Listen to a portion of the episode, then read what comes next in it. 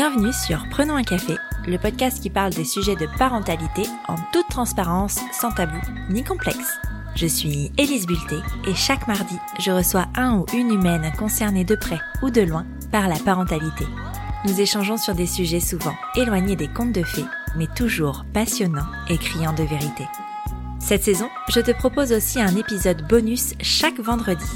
Il sera composé soit d'une parole d'expert sur le sujet abordé le mardi, soit d'un épisode solo un peu drôle pour dédramatiser certains sujets de parentalité. Après plusieurs semaines d'absence, c'est reparti pour un nouvel épisode de Prenons un café. Cette semaine, je reçois Anne-Charlotte, la cofondatrice de la marque de solaire pour enfants qui est là, mais aussi la maman de deux enfants, Madeleine et Gaston. Anne-Charlotte décrit sa vie comme fluide.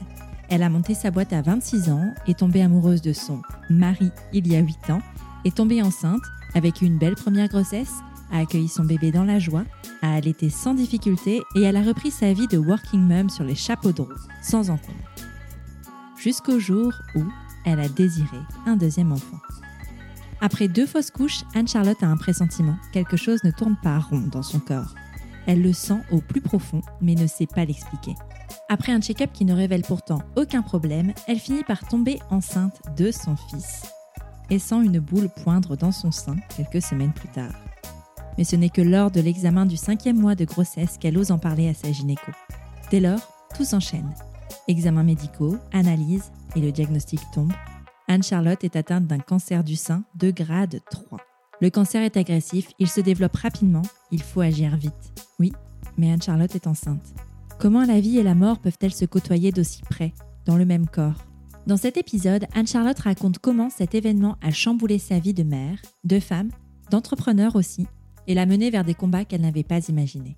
Tu pensais être seule à galérer? Mets tes écouteurs et prenons un café.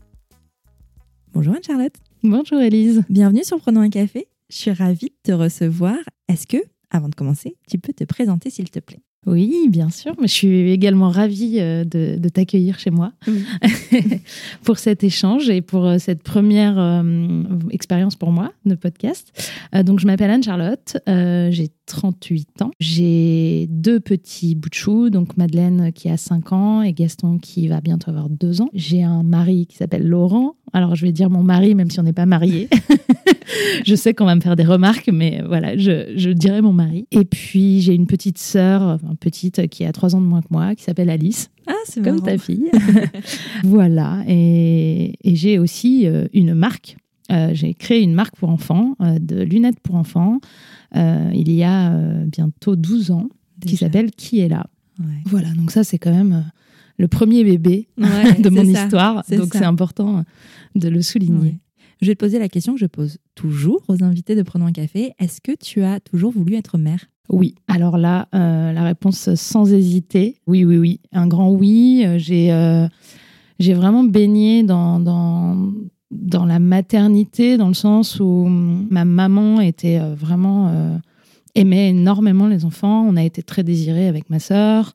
On gardait tout le temps les petits cousins. Euh, plus c'était petit, plus on avait envie de les avoir à la maison. Enfin, vraiment, il y avait cette, cet amour pour les, les, petits, les enfants à la maison. Donc, c'est assez naturellement, même j'ai fait beaucoup de babysitting.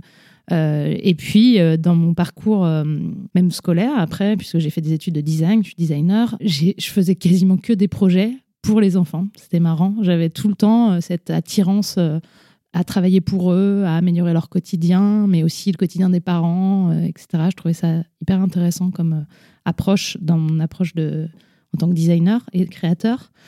Et donc la maternité, c'est, enfin, je veux dire, je me suis même pas posé la question. C'était euh, même très tôt, j'ai eu un désir d'avoir des enfants. Et puis euh, après, la vie fait que euh, voilà, ça a mis un peu de temps de rencontrer la, la bonne personne. Ça, c'était hyper important. Et j'ai eu un parcours dans ma maternité pas toujours simple, mais en tout cas, c'était vraiment une, une, une, réelle, une réelle envie. Ouais. Hum, justement, c'est intéressant ce que tu dis parce que hum, tu parles de, cette maternité qui vient très tôt. Ça fait combien de temps que tu es avec ton mari, qui n'est pas ton mari mais qui est ton mari? Euh, Ça fait euh, huit ans.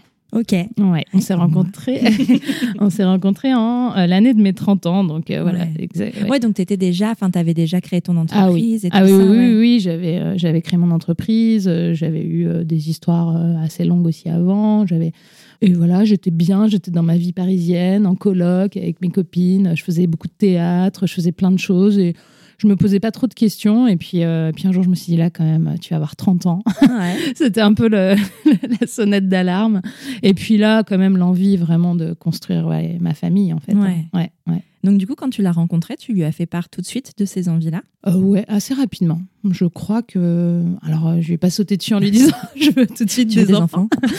Mais ouais, je pense que ça s'est fait assez naturellement. Alors, euh, pour lui, c'était pas une évidence autant que pour moi. Euh, mais euh, je savais que ça allait se faire euh, dans les années à venir et puis de manière assez naturelle. Pour moi, avoir des enfants, et c'est ce que j'avais un peu dit à Laurent quand on a commencé à en parler plus sérieusement, c'était pas une contrainte. Il y a beaucoup de gens qui vont euh, s'imaginer que leur vie va complètement être changée, etc. Et moi, je- j'avais pas cette appréhension-là. Euh, je me disais, bon non, en fait, un enfant, il va nous suivre partout, c'est lui qui va s'adapter. Mm.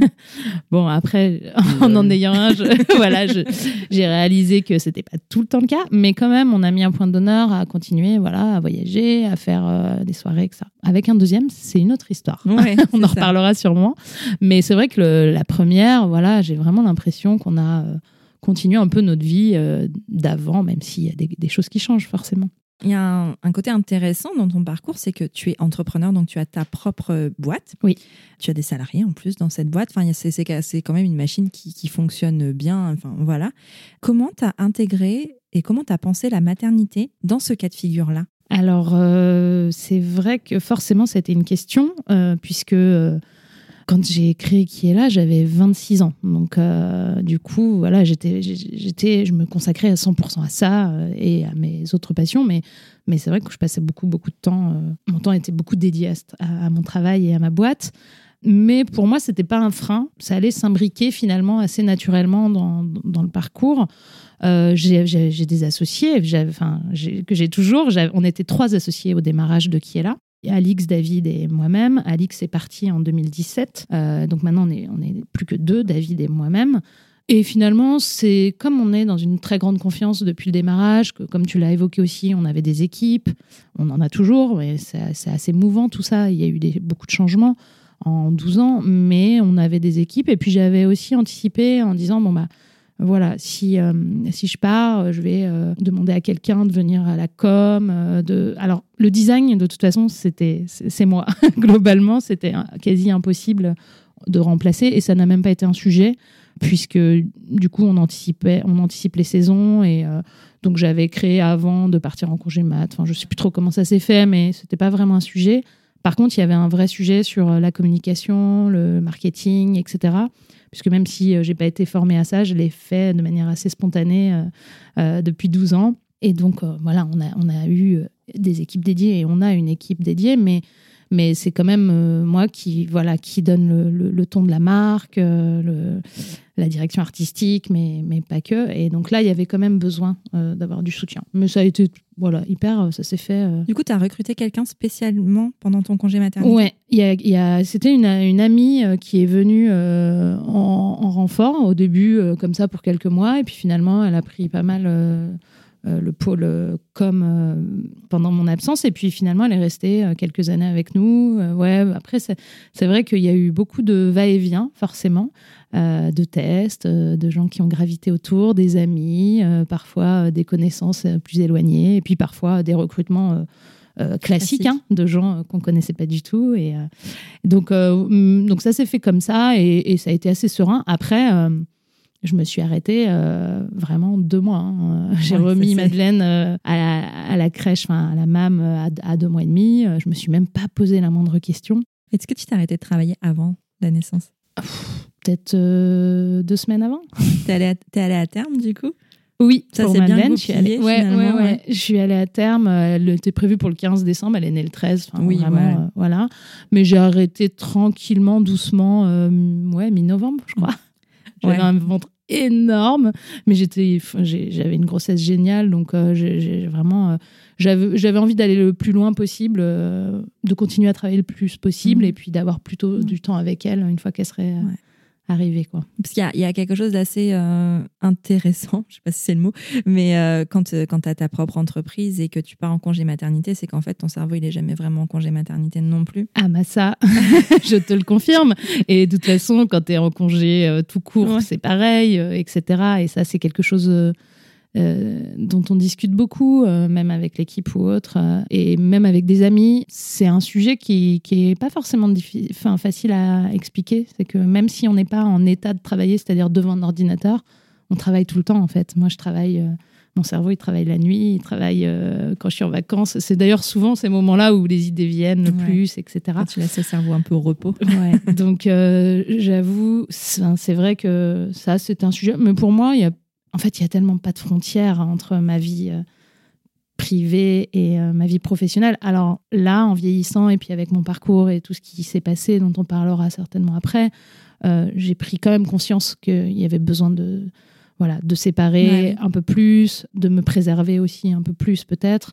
mais parce qu'en fait, maintenant que je, je, prends du recul et je me dis, mais Madeleine Ouais, elle avait deux mois et demi, euh, on bossait comme des malades, on rentrait à 7h30, ça nous posait même pas, on se posait même pas de questions. Quand je vois la vie qu'on a maintenant, qui est vachement plus, mmh, euh, slow. Ouais, alors euh, on bosse quand même encore beaucoup, mais, mais disons que je pense qu'on est en, train de chercher un équilibre pro-perso qui est un peu plus adapté, on va dire. Ouais. Ouais. Du coup, tu, as cette grossesse qui se passe bien. Ça fait quoi? Enfin, Comment tu as réagi à, la naissance de ta fille? Est-ce que tu te sens tout de suite euh, mère? Euh, Est-ce que tu, ça met un peu de temps? Enfin, comment, tu, comment la maternité vient à toi? Ah, c'est une grande question. Euh, bah, un peu comme beaucoup de choses dans ma vie, je me pose pas trop de questions en fait. Donc c'est des choses, je suis assez spontanée, je pense. Et donc c'était assez euh, inné aussi. C'est, euh, je me vois, je me revois voilà dans la salle d'accouchement. Euh, pourtant ça a duré sacré paquet de temps. Ça a duré quasiment 48 heures, mon accouchement. Ah oui. Ouais, parce que j'ai perdu les os et puis en fait, euh, il s'est rien passé. Donc, on a passé tout le lundi dans la chambre à attendre que ça vienne. Et de temps en temps, je les appelais, je disais, j'ai un peu mal. Elle me disait, non, désolée, là, c'est pas du tout encore le moment. j'ai compris après. Ouais, mais quand tu, quand tu sais pas, tu guettes un peu tous les signes. Ah, ouais, ouais, c'est ça. Donc, non, non, finalement, si, c'est un, bon souvenir. vers minuit, un truc comme ça, le lundi soir, on est allé à un moment, le travail se venait vraiment pas. Et euh, ils nous ont dit, bah, si vous voulez, vous pouvez prendre un bain. J'ai accouché au Bluet, qui est une maternité un, peu physio, enfin, qui était super. Et donc là, j'ai dit, bah ok, hein, on va tenter. Et c'était un super bon moment, tous les deux. Euh, voilà, j'ai pris un bain et je suis remontée dans la chambre et j'ai dit à Laurent, là, franchement, repose-toi, dors. De toute façon, il va rien se passer. Et là, c'est là où toutes les comptes. Et là, ça a commencé, mais hyper violent. Donc je l'ai laissé dormir. Ah sympa quand même. et, euh, vers 3-4 heures, je crois que j'ai fait là, je peux plus, je vais mourir. Et vraiment, j'étais trop mal. Et donc là, je les ai appelés, ils m'ont dit oui, effectivement, ça y est. Et enfin, le col s'était ouvert hyper vite. Ah et donc, on est, on est parti. Euh, voilà. Sauf qu'elle est née euh, à 11h. je crois qu'elle est née à 11h30 le lendemain matin. Donc, ça a encore reduré derrière. Après, une fois que j'ai eu la péridurale, c'était le bonheur. et je crois qu'ils m'ont d'ailleurs même laissé dormir parce que j'étais trop épuisée, en fait. Et donc voilà, et donc elle, elle est arrivée. Euh, on ne savait pas si c'était un garçon ou une fille. Ça, c'est un, vrai sujet dans, dans l'arrivée de Madeleine parce qu'on était persuadé que c'était un garçon. Ah ouais? Mais on ne sait pas pourquoi. on en parle encore aujourd'hui. On en rigole parfois. Alors, on pense que c'est le côté, on dit le bébé beaucoup, et puis, euh, et puis euh, les commentaires des gens qui disent ah ça doit être un garçon. Je ne sais pas. On ne sait pas pour quelle raison. Et puis on avait on avait un prénom garçon qui était assez évident et un peu moins fille. Donc bon, peut-être que ça, tout ça a joué. Et du coup, quand elle est arrivée, euh, ils nous ont, bah, on était super émus et ils nous ont demandé si, euh, si on voulait. Bah, du coup, euh, ils gardent toujours un peu le suspense. C'était marrant. Donc garçon-fille, on a dit oh, ça doit être un garçon. Ils ont dit non, non, c'est une fille, vu sa tête. Et c'était un bon gros bébé de 4 kilos, euh, plein de bourrelets, trop mignon, etc., tout chaud. Et, ouais, c'était trop, trop chouette, quoi. Donc, non, non, c'était assez inné. Euh, première tétée, euh, je savais pas forcément trop si l'allaitement. Pareil, enfin, je m'étais dit. on verra on verra. Si ça le fait, bah tu le feras. Si mais te mets pas la pression, voilà, c'est un peu mon discours autour de l'allaitement. Et finalement, j'ai adoré. Et ça s'est fait hyper naturellement, mais parce que on m'avait dit dans les cours préparatoires qu'effectivement c'était un duo. Et c'est vraiment ça. C'est qu'elle elle a très bien pris le sein et moi, ça s'est fait très naturellement. Donc il n'y a pas vraiment eu de questions à se poser. Ça s'est fait euh, assez cool. Et euh, dès elle est née à 11h30, on est remonté dans la chambre et je crois que l'après-midi, il y avait déjà mon père, ma sœur, le, lendemain, il y avait des copains, enfin c'était la ah folie quoi. Et tu l'as bien vécu ça? Ouais. C'était important pour toi? C'était hyper, ouais, ouais. Alors avec du recul maintenant, euh, parce que j'ai pas du tout vécu la même chose pour mon deuxième, j'ai trouvé ça aussi hyper chouette d'être seule, de pas avoir de visite, etc. Mais encore une fois, je pense qu'on était sur un autre rythme, une autre vie et c'était il y a pas si longtemps, mais Ouais, on y repense encore avec des copains. Ils sont venus avec du champagne, ils restaient jusqu'à 20h. Et, même certains me disent, mais. C'était vraiment une autre vie. Mais t'étais. Oui, mais ils me disaient, mais t'étais même pas fatiguée, quoi. Ah C'était. Enfin, ouais, ouais. Et j'étais tellement heureuse d'être maman, en fait, que je crois que ça a surpassé tout. Ouais, et puis t'as l'adrénaline aussi. Hein, Les hormones, euh, ah, clairement, que Laurent n'avait pas. et du coup, je, lui ai dit, là, va faire une vraie nuit, parce que c'est. Mais vraiment, il était beaucoup plus fatigué que moi. C'était marrant. Ouais. Est-ce que tu as eu un contre-coup à un moment? Euh, Oui, euh, quand on est rentré à la maison. Euh, parce qu'on était vraiment dans notre cocon. On est resté, euh, en plus, on est resté ouais, peut-être cinq jours, ou quatre, ouais, quatre ou cinq jours. Il dormait avec nous. Enfin, on était vraiment. moi, c'était l'hôtel, quoi. on se faisait, en plus, on se faisait livrer des livres limite. c'était un peu l'hôtel. Et on était trop bien. Et puis, il y avait un côté. J'ai bien aimé cette maternité parce que il, comment dire, il nous accompagnait, mais de loin. Et même, je me, je me souviens qu'un jour, il y a eu un petit vent de panique parce que, je sais plus, les selles étaient d'une couleur. On a paniqué cinq minutes. Euh, on a appelé tout de suite. Et puis, euh, ils sont venus, ils nous ont dit, mais non, mais vous vous débrouillez super bien, il n'y a pas de problème. Et on leur a dit, mais vous venez jamais nous voir. Et ils ont dit, ben, en fait, vous n'avez pas besoin de nous. Et vous inquiétez pas, en fait, on, on est là. Et ça, c'était vachement bien. C'était de sentir qu'il y avait de la surveillance, mais qu'en fait, on apprenait à être parents sans sans, sans, conseil, on faisait au feeling et ça se passait super bien. Ah, pour la confiance en soi, ça doit être vachement bien ça. Et ça, c'était vraiment chouette. Et c'est en ce sens où cette maternité, vraiment, on, a adoré. Et, et après, c'est vrai que par contre, euh, le revers de la médaille, c'est le retour, quoi. Parce que euh, là, je me suis dit, mais comment on va faire? Et pourtant, on n'avait pas d'aide, donc paradoxalement, mais euh, un peu le, grand vide, quoi, de se dire. T'as toujours cette béquille de dire, si jamais, j'ai juste à appuyer sur le bouton. C'est ça, ouais, ouais. Et en plus, j'avais pas vraiment eu de montée de lait, donc, et c'est arrivé forcément la nuit où on est rentré à la maison. Donc là, les seins qui s'engorgent, la panique un peu, etc. Ça a duré une journée, et puis. Et puis après, c'était reparti. Et non, non, j'ai pas, j'ai pas vraiment eu de gros contre-coups. Euh... Ouais. Ah, c'est trop bien. Mm. Puis j'ai l'impression, en fait, à t'écouter, c'est qu'il y avait quand même pas mal. Enfin, vous étiez entouré. Euh, une, une, petite tribu comme ça autour ouais ouais on avait plein de voilà plein de visites et puis après Noël est arrivé très vite mais quand j'y repense c'était même euh, c'était même fou parce qu'on est, je crois qu'on est rentré de la maternité autour du 19 décembre. Mes beaux-parents arrivaient le 20-21. On faisait Noël chez nous. Après, on prenait un train pour aller dans ma famille. Wow. Euh. J'aurais jamais été capable de faire ça. Non, mais et il y a plein de copines qui me disent ça. Elles me disent, mais et en fait, c'est ce que je racontais juste avant. C'est que pour moi, voilà, la maternité, c'était une continuité, en fait. Après coup, bon, je me suis rendu compte en rentrant en janvier, après tout ça, on avait vu toute la famille, le premier Noël. Mais elle a été super. Enfin, ça s'est hyper bien passé. Mais quand même, j'avais un peu, on avait un peu tiré sur la corde quand même. Et donc, c'est vrai qu'en rentrant chez nous en janvier, là, il y a eu un peu le, vide. On est, on est parti quelques jours, euh, tous les trois, je crois, à Marseille. On s'est loué un truc. On s'est dit, il faut qu'on se retrouve un peu que tous les trois parce que finalement, on n'avait pas été beaucoup euh, tous les trois, quoi. Donc, euh, mais c'était c'est des super souvenirs. Après, voilà, ça s'est fait comme ça. Il n'y a pas de regret. Après, c'est sûr que maintenant, je regarde de loin et je me dis, quand même, on était, euh, on était un peu foufou. Mais tu vois, tu sais, c'était il n'y a pas si longtemps que ça.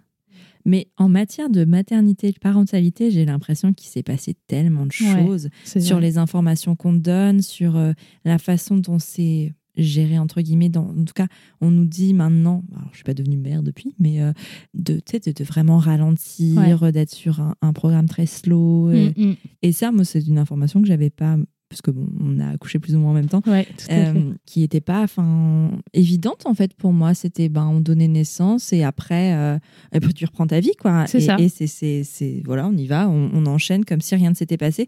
Alors que j'ai l'impression qu'aujourd'hui, euh, on laisse beaucoup plus de temps et d'espace à cette nouvelle maternité grâce à la parole qui, qui s'est libérée aussi, grâce à toutes ces mères qui n'ont pas vécu un postpartum facile aussi, parce que ça reste une période délicate, hein, euh, compliquée. Et j'ai l'impression que ouais, on est plus sur une mouvance slow Et les changements ont été vraiment euh, pas radicaux parce que voilà, mais enfin il y a eu vraiment beaucoup de changements en fait. Quasiment temps. radicaux. Ouais, en très peu de temps. Ah, moi, Et puis encore une fois, c'est euh, là on parle de, de, enfin, de ce qu'on voit. Enfin, moi, moi, je vois beaucoup ça, mais parce que je pense que c'est relatif à ma sphère aussi, et à ce que je vis. J'imagine que c'est pas comme ça partout, tu vois. Oui, oui, oui, ça c'est sûr. Mais c'est sûr que nous, dans notre histoire, en plus, bon, les, les deux grossesses ont été tellement différentes et vécues Ouais. à des moments très différents, mais c'est pas du tout la même. euh, oui, c'est ni la même temporalité, ni même la façon de- d'aborder les Ouais. choses. euh, La façon d'être ouais. parent La aussi. façon d'être parent, ouais, ouais, on se, on se posait, je pense, moins de questions euh, quand on a eu. Madeleine. Et,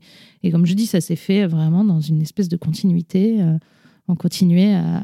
Vraiment, on continuait nos week-ends à droite à gauche, on la trimballait partout, on allait dîner chez des copains. Ouais. Ça s'est fait. Mais après, euh, il y, a, bah, y a le Covid aussi hein, qui a Mais je pense que totalement ça a tout chamboulé. ouais.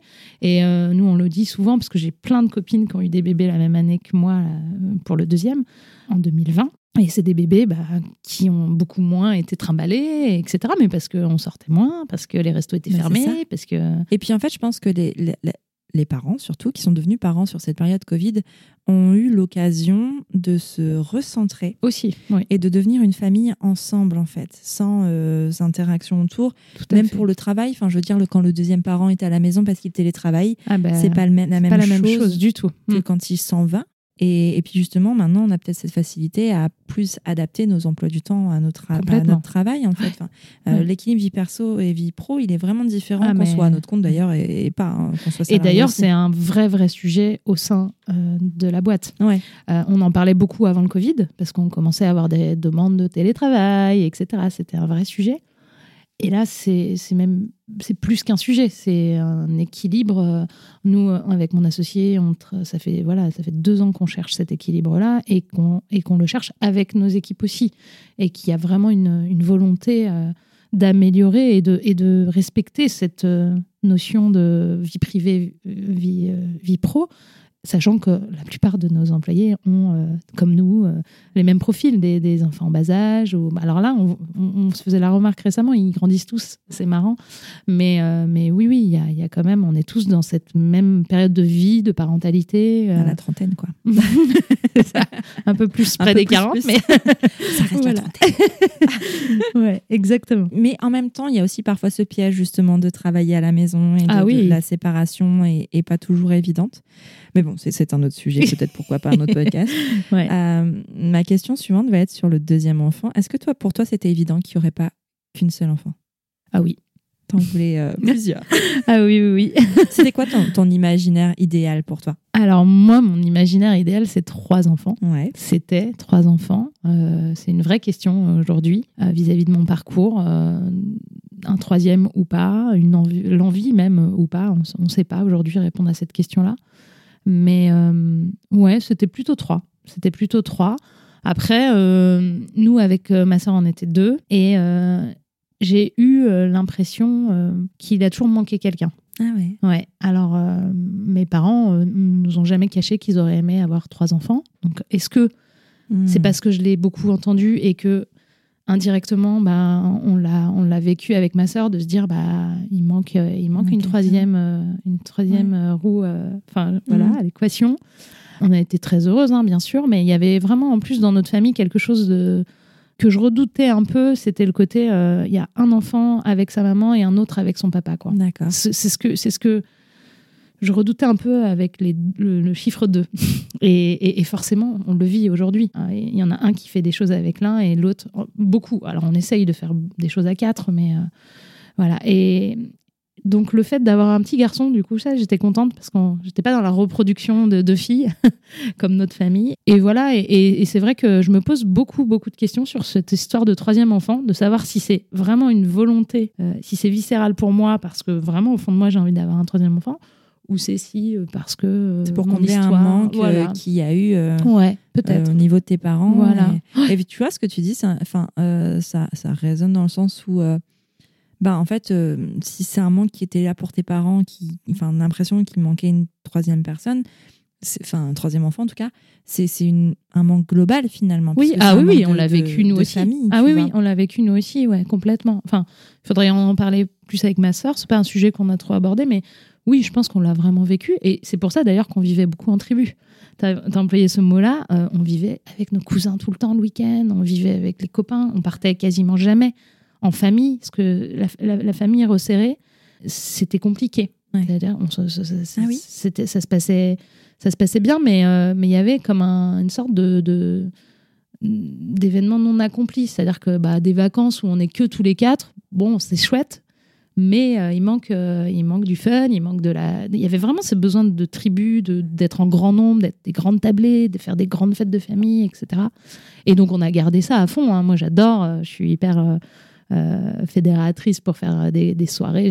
J'ai eu un appartement coloc qu'on avait surnommé le 101, où on faisait des grandes fiestas, etc. Donc euh, j'ai toujours adoré ça. Mais je suis aussi en train de faire un travail sur moi, sur cette question de se dire, mais on peut aussi être bien qu'avec sa, sa, famille resserrée, et puis on peut aussi même être bien tout seul.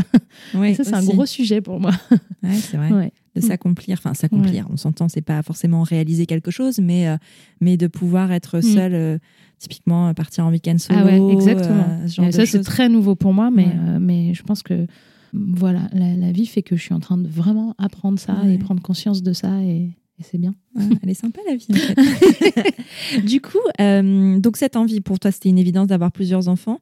Est-ce que vous êtes posé la question de se dire alors là c'est le moment, on y va ou alors c'est venu assez naturellement? Euh, Non, alors là on va pas se mentir, euh, il y avait un côté un peu comment dire logistique ah et très pragmatique. Laurent est, assez beaucoup plus pragmatique et, que moi, mais mais je le suivais à fond là-dedans parce que voilà deux enfants en bas âge à Paris avec les jobs qu'on avait plus euh, la crèche à payer. Enfin, on va pas se mentir, c'était pas possible en fait. Donc on s'est toujours dit. Euh, si deuxième il y a, ce sera euh, à l'entrée à l'école.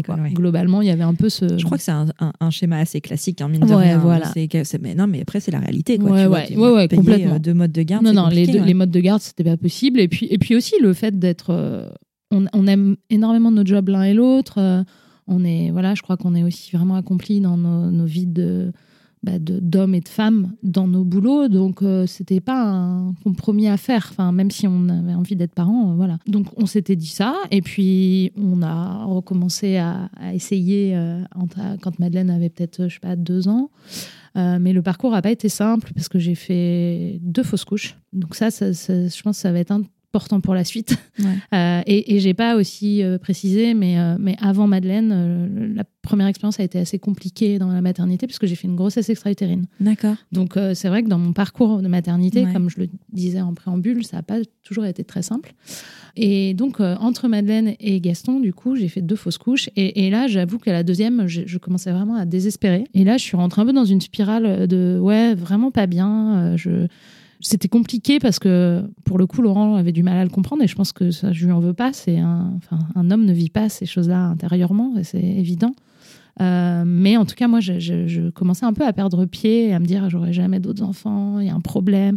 Et en fait, j'étais intérieurement convaincue qu'il y avait un souci, quoi. Et euh, donc, j'ai un peu fait des pieds et des mains euh, pour, pour comprendre. Je suis allée voir ma gynéco plusieurs fois. Il y a même, je me rappelle d'un rendez-vous où je suis allée et elle en avait un peu marre de me voir en me disant Mais écoutez, ah, il y a un moment où ça va venir, arrêtez de vous. Enfin, plus vous y pensez, pire c'est. Enfin, le fameux, la fameuse injonction. Le fameux, quand tu penseras. Ouais, voilà. je suis sûre que dans un mois ou deux, vous serez enceinte, etc. Et je me rappelle très bien de ce rendez-vous, lui dire de toute façon, là, je pense qu'il y a vraiment un souci, je veux faire un check-up. Et d'habitude, je suis pas trop euh, entreprenante dans ce genre de sujet. je me laisse un peu euh, bouffer ou je dis ah bah d'accord, ok, je me tais.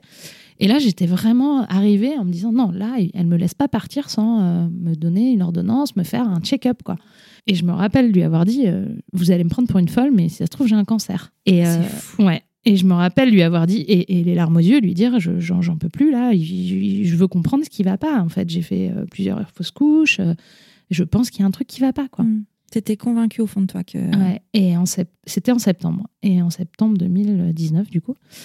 Et euh, elle me dit euh, Non, mais eh, hein, euh, détendez-vous, je vais vous faire votre échographie. Elle me dit Tout va bien, les ovaires vont bien, tout va bien, machin.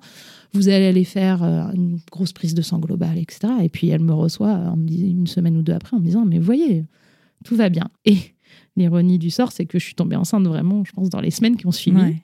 Et donc, elle avait raison, et, tant mieux, mais, mais, mais bon, au final. oui et non, quoi. Oui et non. Donc, donc il y, y, avait quand même cette espèce de truc assez puissant où je me disais, là, il y a vraiment un truc qui va pas. Pendant la grossesse, tu as ressenti ça aussi? Ou une fois que tu étais enceinte, tu as mis ça un peu de côté? Alors, euh, quand je suis, j'ai appris que j'étais enceinte de Gaston, j'étais, on était très contents, mais on n'avait pas ce bonheur euh, qu'on a eu, voilà, qui était plus naturel, parce que les deux, les deux fausses couches m'avaient vraiment euh, bah, échaudé. Enfin, je sais pas comment dire, j'étais, j'étais plus inquiète. Bah, tu, tu avais conscience, bah, tu l'avais conscience dès le départ, puisque ça avait déjà commencé comme ça, mais qu'une grossesse pouvait s'arrêter. Voilà. Donc là, j'étais un peu. je me souviens d'ailleurs que peut-être 5-6 ans avant, quand j'ai eu Madeleine ou autre, j'étais beaucoup plus genre, euh, je comprends pas les filles euh, qui attendent trois mois avant de le dire, etc., euh, etc. J'étais, j'étais assez étonnée par ce genre de. Pourtant, tu avais fait une grossesse extra-utérine. Oui, ouais, mais à la grossesse extra-utérine, alors ça a été très difficile. En plus, j'étais opérée en urgence, etc. Ça s'est très mal passé. Mais quand Madeleine est arrivée, enfin, quand je suis tombée enceinte de Madeleine, là, pour le coup, j'ai balayé un peu cet épisode, même si il est encore là, ancré, mais, mais mais ouais, le bonheur d'être de, d'être enceinte. Et j'ai mm. pu. J'ai pas vécu dans la mm. crainte que ça puisse s'arrêter. Une fois que tu as su qu'elle était au bon endroit. Bien placée, ouais. Il y avait ce côté bien placé. Là, euh, je pense que les, les, fausses couches, ça m'a échappé. Je comprenais pas pourquoi. Et, je crois que ça, c'est assez difficile en tant que femme. C'est dire. Et puis en plus, bah le fameux classique où on te dit oui bon ça arrive ouais enfin ça arrive c'est sympa mais ça veut pas dire que c'est pas douloureux ça veut pas voilà mm. ça veut pas dire que c'est pas douloureux et, euh, et en fait on on perd un peu le contrôle de son corps, on sait plus trop ce qui nous arrive, et, c'est quand même des, micro-deuils, quoi qu'on dise, et qui sont quand même difficiles à, passer. Donc pour la grossesse de Gaston, effectivement, j'étais beaucoup plus... Ouais, j'étais pas sereine, j'étais heureuse, on était heureux, mais euh, on n'était pas serein, je pense, vraiment. Et j'ai commencé à être sereine au mois de décembre quand euh, passé le cap. on a passé un peu le cap, on a, on a annoncé à toute la famille à Noël, c'était super chouette, etc. Et j'ai eu, on va dire, que le mois de janvier vraiment de plénitude de je suis trop heureuse, ça y est, je peux, je peux souffler, mon ventre s'arrondit, c'est chouette, etc. J'ai eu euh, juste cette petite. Qu'est-ce qui s'est passé après ce mois de janvier? Eh bien, euh, alors ce mois de janvier, le, le, vrai souvenir qui restera gravé, c'est qu'on avait demandé si c'était garçon ou fille. Ah, là, vous avez Cette fois-ci, on a demandé. Ah oui, pourquoi là, vous avez demandé Alors, parce que Laurent a très mal vécu le fait de ne pas ah savoir le sexe. Oui. Ah, oui, c'était toi qui voulais euh, pas ouais. savoir alors, dans commun accord, on s'était dit, allez, on garde la surprise. Moi, j'avais fait un peu de forcing pour dire, allez, tu vas voir, ça va être sympa, c'est le premier, on s'en fiche. Mais il m'avait dit, ouais, ok, ouais, je te suis, etc. Sauf qu'en fait, on en reparle encore aujourd'hui. Il me dit, pour moi, ça, a été compliqué, en fait, le côté surprise parce que euh, j'ai mis euh, plusieurs jours à, m'approprier euh, cet enfant. Et, c'est vrai qu'on n'en a pas parlé de ça, tout était assez inné, etc. Mais par contre, il est vrai qu'on était tellement convaincus que c'était un garçon qu'on a mis, alors moi, moins longtemps que lui, mais on a mis quand même un petit moment à se dire Ah ouais, non, mais c'est une fille, c'est bizarre. Et Madeleine, et je pense qu'on n'avait pas projeté autant. comme on n'avait pas projeté une fille, ça a mis vraiment du temps à faire connaissance. Et il y a ce fameux, cette fameuse rencontre qui est magique et moi, euh, très rapidement, j'ai balayé et puis j'étais trop contente d'avoir une fille, en fait. mais, euh, mais Laurent, il, ouais, il m'en parle encore parfois en me disant ça a mm. été pas facile pour moi. Bah, puis surtout que. Alors, bon, moi, je, je, connaissais pas le sexe de mon enfant non plus, donc euh, je peux pas dire je, en connaissance de cause, mais en tout cas, j'ai l'impression que peut-être c'est plus difficile pour les coparents parce que. Bah parce qu'ils le vivent déjà pas à l'intérieur. Donc, peut-être que connaître le sexe de l'enfant, ça permet une projection. Eh ben, tout à fait. Et on en a parlé encore récemment. Il me dit Ah, mais euh, moi, je, je, veux savoir, en fait. Euh, et, on parlait de copains qui vont avoir un enfant et dire ah, bah, Ils vont demander. Et il dit Mais en fait, maintenant. Euh, la question se poserait même pas, quoi, parce qu'il y a vraiment ce besoin de se projeter un peu plus, etc. Donc en janvier, on a demandé si c'était garçon-fille, et, et, en fait, c'était pas une échographie, c'était pas l'écho de, des trois mois, je sais plus, c'était une écho au quatrième mois, et là, elle me dit Ah, ben vous voulez savoir Je dis Bah non, Laurent est pas là, etc. Par contre, mettez-le moi sur un petit papier. Euh, et, euh, et, du coup, je leur annoncerai ce soir, on ouvrira ensemble. Et ça, c'était vraiment un chouette moment. C'est Madeleine qui a ouvert l'enveloppe. et donc, en plus, elle, elle voulait absolument une petite sœur. Ah. Donc, euh, et mais elle a ouvert, elle a dit c'est un garçon. Enfin, on lui a lu que c'était un garçon. Et donc, on était trop contents. Et c'était un, un chouette moment au mois de janvier. Mais il y avait un truc sous-jacent qui était, euh, j'avais une petite boule dans mon sein dont j'avais parlé à personne. Même lorsque tu as voulu faire ton check-up et tout ça, tu l'avais déjà ou... Non, je l'avais pas. Mm. J'ai commencé à la sentir en, je dirais, mi-octobre. Ok. En octobre, début novembre, quoi. Et puis là, je chantais quelque chose euh, de temps en temps. Puis je me disais, bon, c'est la, voilà, c'est, euh, c'est la grossesse, hein, tout simplement. Forcément, c'est la réponse qu'on m'a beaucoup donnée. Ouais. Puis en plus, les seins, c'est une zone qui travaille pas mal pendant Oui. la grossesse. Tout à fait. Et, euh, mais j'en ai pas parlé à Laurent, j'en ai parlé à personne vraiment. Euh, Il y a une seule fois où je suis allée voir la gynéco euh, toute seule pour un contrôle lambda et je lui dis ah j'ai quand même j'ai un truc dont je voudrais vous parler j'ai une petite boule dans mon sein etc elle a à peine regardé elle m'a dit non mais vos seins se mettent en place ok ok et puis je pense que moi je suis quand même convaincue qu'il y a quelque chose euh, en moi qui savait Euh, donc euh, j'ai un peu insisté une autre fois et j'ai rencontré euh, je sais plus à quel mois on passe de son gynéco de ville à la maternité qui va nous prendre en charge 7 mois, donc, je crois. voilà Bah, Ouais, alors c'était avant chez Ouais. moi parce que du coup je me souviens d'être allée au Bluet, donc la fameuse maternité où j'ai accouché, je voulais réaccoucher là-bas, etc. J'ai une rencontre avec une sage-femme qui était super, hein, c'est des femmes à chaque fois extraordinaires. Et donc je me sens tellement à l'aise avec elle qu'elle me dit, euh, bon, euh, on parle de tout, de plein de choses, etc. Puis elle me dit, vous avez d'autres questions Euh, Je lui dis, bah... En fait, j'ai une petite boule dans le sein. Je vous le dis à vous. Peut-être vous pouvez regarder ou je ne sais pas, mais en tout cas, ça quand même, ça me travaille, quoi. Elle me dit, faut surtout pas rester comme ça. Il faut absolument que vous, vous, en reparliez à votre gynécologue. Je dis, ah bon, vous croyez? Elle me dit, non, non, mais il y a 95% de chances que ce soit bénin, mais il faut absolument en parler. J'ai dit, bon, ok. Et je pense que cette femme m'a convaincue qu'il fallait que je creuse un peu quand même. Et en, donc, euh, j'ai fait cette échographie en janvier et en février, euh, début février, on est allé faire l'échographie des 5 mois, je crois. Ouais, celle Ouais. du deuxième trimestre. Voilà, celle du deuxième. Et là, Laurent est avec moi. Et donc, on fait l'échographie. Elle nous dit c'est super, tout va bien, c'est un petit garçon. euh, on, on valide le fait que ce soit un petit garçon, en etc. pleine forme. Et à la fin, je, je lui ai redit mais vous savez, j'ai toujours cette boule dans le sein, etc. Donc, déjà, Laurent apprend que j'ai une boule dans le sein à ce moment-là. Euh, voilà. Et elle me dit bon, je vais regarder. Elle me palpe rapidement les seins. Elle me dit bon, franchement, on va faire une échographie pour vous rassurer, mais euh, honnêtement, c'est sûr que c'est rien. Mais presque un peu. euh, Vous me saoulez un petit Ouais, peu avec les yeux au ciel, quoi. Ouais.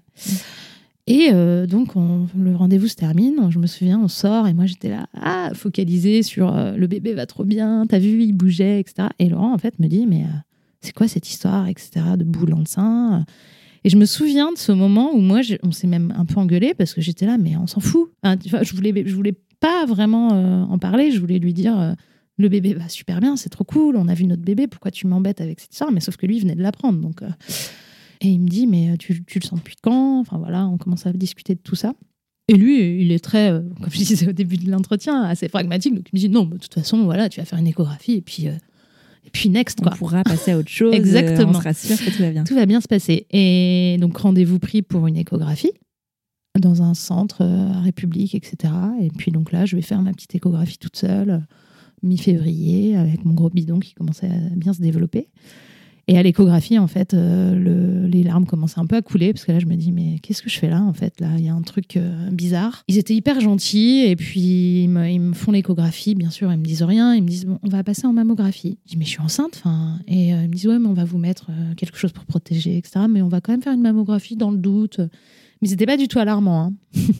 Bah Ils n'étaient pas alarmants, mais moi, j'étais là. Il y a un truc vraiment là qui commence à, à- déconner. Et donc, on sort de, je, sors de la mammographie et là, je, là, je, clairement, j'avais les larmes qui coulaient toute seule. En fait, j'étais là. Qu'est-ce qui, qu'est-ce qui est en train de m'arriver?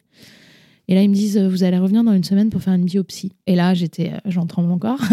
J'étais là. Bon, là, il y a clairement un truc qui va pas. Et donc, je me revois aller euh, au bord du canal Saint-Martin, appeler Laurent, être en larmes, lui dire, mais ils me, font revenir pour une biopsie, c'est que ça va pas et lui me dire mais n'importe quoi. En plus être assez dur en fait dans le côté on va pas pleurer avant d'avoir euh, des mauvais résultats et puis ça veut absolument rien dire. Ouais. Ok. Ouais, se protégeaient quand même, Oui. je pense. Après j'ai même eu la gynéco qui m'a dit non mais c'est un parcours classique. Dès que j'avais des gens au téléphone ils me disaient non non mais euh, t'inquiète c'est En classique. vrai, quand tu réfléchis, tu sais bien que c'est pas. Ouais. Enfin, pour avoir entendu déjà des Ouais. personnes qui ont traversé Voilà, cette épreuve du ça. cancer, c'est que Mais moi je je, bah, je- ça- je savais sinon pas ça s'arrête à l'écho ou à la mammo, tu vois. Alors oui et non parce que Sauf s'il y a, y un doute. quoi. voilà, dans la, la biopsie, ils peuvent. euh, ça aurait pu être bénin. hein, Ouais. mais Malheureusement, ça ne l'a pas été. Mais donc j'ai fait ma biopsie une semaine après. Et puis là, là c'est le, là c'est le cauchemar dans le sens où je, je, j'attendais, j'ai attendu plus de dix jours les résultats. Et en plus, le laboratoire m'avait dit non, mais vous pourrez venir les chercher. La gynéco m'avait dit moi, je préférerais vous voir, quel que soit le résultat. Et puis en fait, avec du recul, c'est pareil. J'ai compris qu'après, mais euh, je devais avoir un rendez-vous le vendredi qui a été décalé au mardi. On avait des, un week-end avec des copains où on est allé. Et elle me dit non, mais je veux vous voir mardi. Et même Laurent, maintenant, quand on en reparle, il me dit bah, de toute façon, euh, elle savait qu'il y avait un, souci. Elle nous a reçus, euh, voilà, tous les deux, etc. Le mardi, je m'en rappellerai toujours. Le mardi 25 février, voilà, il y a des dates qu'on n'oublie pas. Et donc, euh, voilà, je suis, je suis arrivée dans, ce, dans son cabinet. Et donc là, euh, dès qu'elle a ouvert la porte, on a, on a, on a compris. Euh, ah oui. ouais. Elle, nous elle était dans un état, euh, je pense qu'elle s'est dit, OK, j'ai fait jouer les statistiques, j'aurais peut-être pas dû, sans parler à sa place, mais... Hum, c'est toujours pareil aussi quand même. Enfin, je veux dire, ah oui, non, mais... probablement que, enfin, elle reçoit aussi beaucoup de cas bénins, tu vois. Ah non, mais bien sûr. Ah, mais je pense qu'elle en a pas vu beaucoup, des femmes euh, à 5 mois et demi de grossesse. Ah, mais c'est euh. surtout qu'en fait, sur, cette enfin, sur la grossesse, la temporalité est tellement différente, tu vois. C'est ça. Quand tu parles de deux semaines hors grossesse, c'est pas la même chose que deux semaines ouais, grossesse, ça n'a rien à voir. Et c'est vrai que, donc, il y a eu tout ça mélangé parce que moi j'avais cette grossesse qui se développait et euh, bah, j'avais une énorme dualité qui s'installait hein, sans même encore euh, le vivre pleinement. Euh, je me disais mais mais si je, me regardais dans la glace et j'étais trop heureuse d'être enceinte et je me disais mais ça se trouve je suis malade. Enfin c'était fou quoi. C'était complètement fou et même aujourd'hui je réalise pas vraiment encore tout ce qui s'est passé parce que parce qu'en fait j'étais focalisée sur ma grossesse. en plus j'adore être enceinte. Je trouve ça beau. J'aime mon corps quand je suis enceinte etc. Et et là, c'était violent, en fait. C'était hyper violent. Euh, voilà. Donc, euh, donc, ce 25 février, on, voilà, on m'a annoncé euh, un cancer du sein de grade 3 avec un fil, enfin, la carcinome infiltrant. Donc, ça allait vite, en fait. C'était pris tôt, mais c'était un cancer très agressif. Donc, la gynéco m'a dit dans une semaine, vous allez à la salpêtrière rencontrer le professeur Usan. le rendez-vous est déjà pris, etc. Et je me revois rentrer à la maison, bon, bien sûr, euh, être complètement abasourdi, m'allonger sur le lit et essayer en vain d'appeler euh, l'hôpital. Et ils me disent non, on vous recevra que euh, telle heure. J'étais ah, non, mais s'il vous plaît, je veux, je veux, un rendez-vous. quoi. Et là, là, tu cherches à te raccrocher. C'est comme si vraiment tu étais en train de, de, tomber. tu te raccroches à plein de branches. Je me souviens avoir envoyé plein de messages ma tribu. j'avais besoin de le dire en fait. Donc euh, moi après, j'avais pas le courage d'appeler les gens. J'étais, c'était impossible de parler. Et puis, hein. c'est répété encore une fois l'histoire. Euh, Donc euh, je renvoyais aux gens les plus proches des messages en me disant je m'excuse de t'annoncer ça par message, mais je vais avoir besoin de vous. Enfin voilà, j'ai envoyé beaucoup de messages. j'ai eu des appels tout de suite, plein de gens, ma famille, mes copains. et souvent c'est hum, quelque chose d'assez fort. C'est si tu veux, j'ai une copine à qui c'est arrivé. Et c'est vrai que j'ai eu, dans cette semaine-là qui a suivi les résultats, beaucoup de gens au téléphone, enfin beaucoup, quelques personnes qui m'ont été renvoyées par la copine de la copine de la copine qui a vécu ça, ou etc. Alors jamais, malheureusement, de femmes qui avaient vécu la grossesse. Et c'est pour ça d'ailleurs qu'on en reparlera, mais que depuis, euh, je suis dans une association qui s'appelle Jeune et Rose, euh, qui euh, justement a été fondée par des femmes qui ont eu un cancer du sein enceinte et pour sensibiliser vraiment sur euh, la notion de cancer enceinte, mais aussi la notion de cancer très jeune. Il y a de plus en plus de cancers chez des femmes jeunes, malheureusement.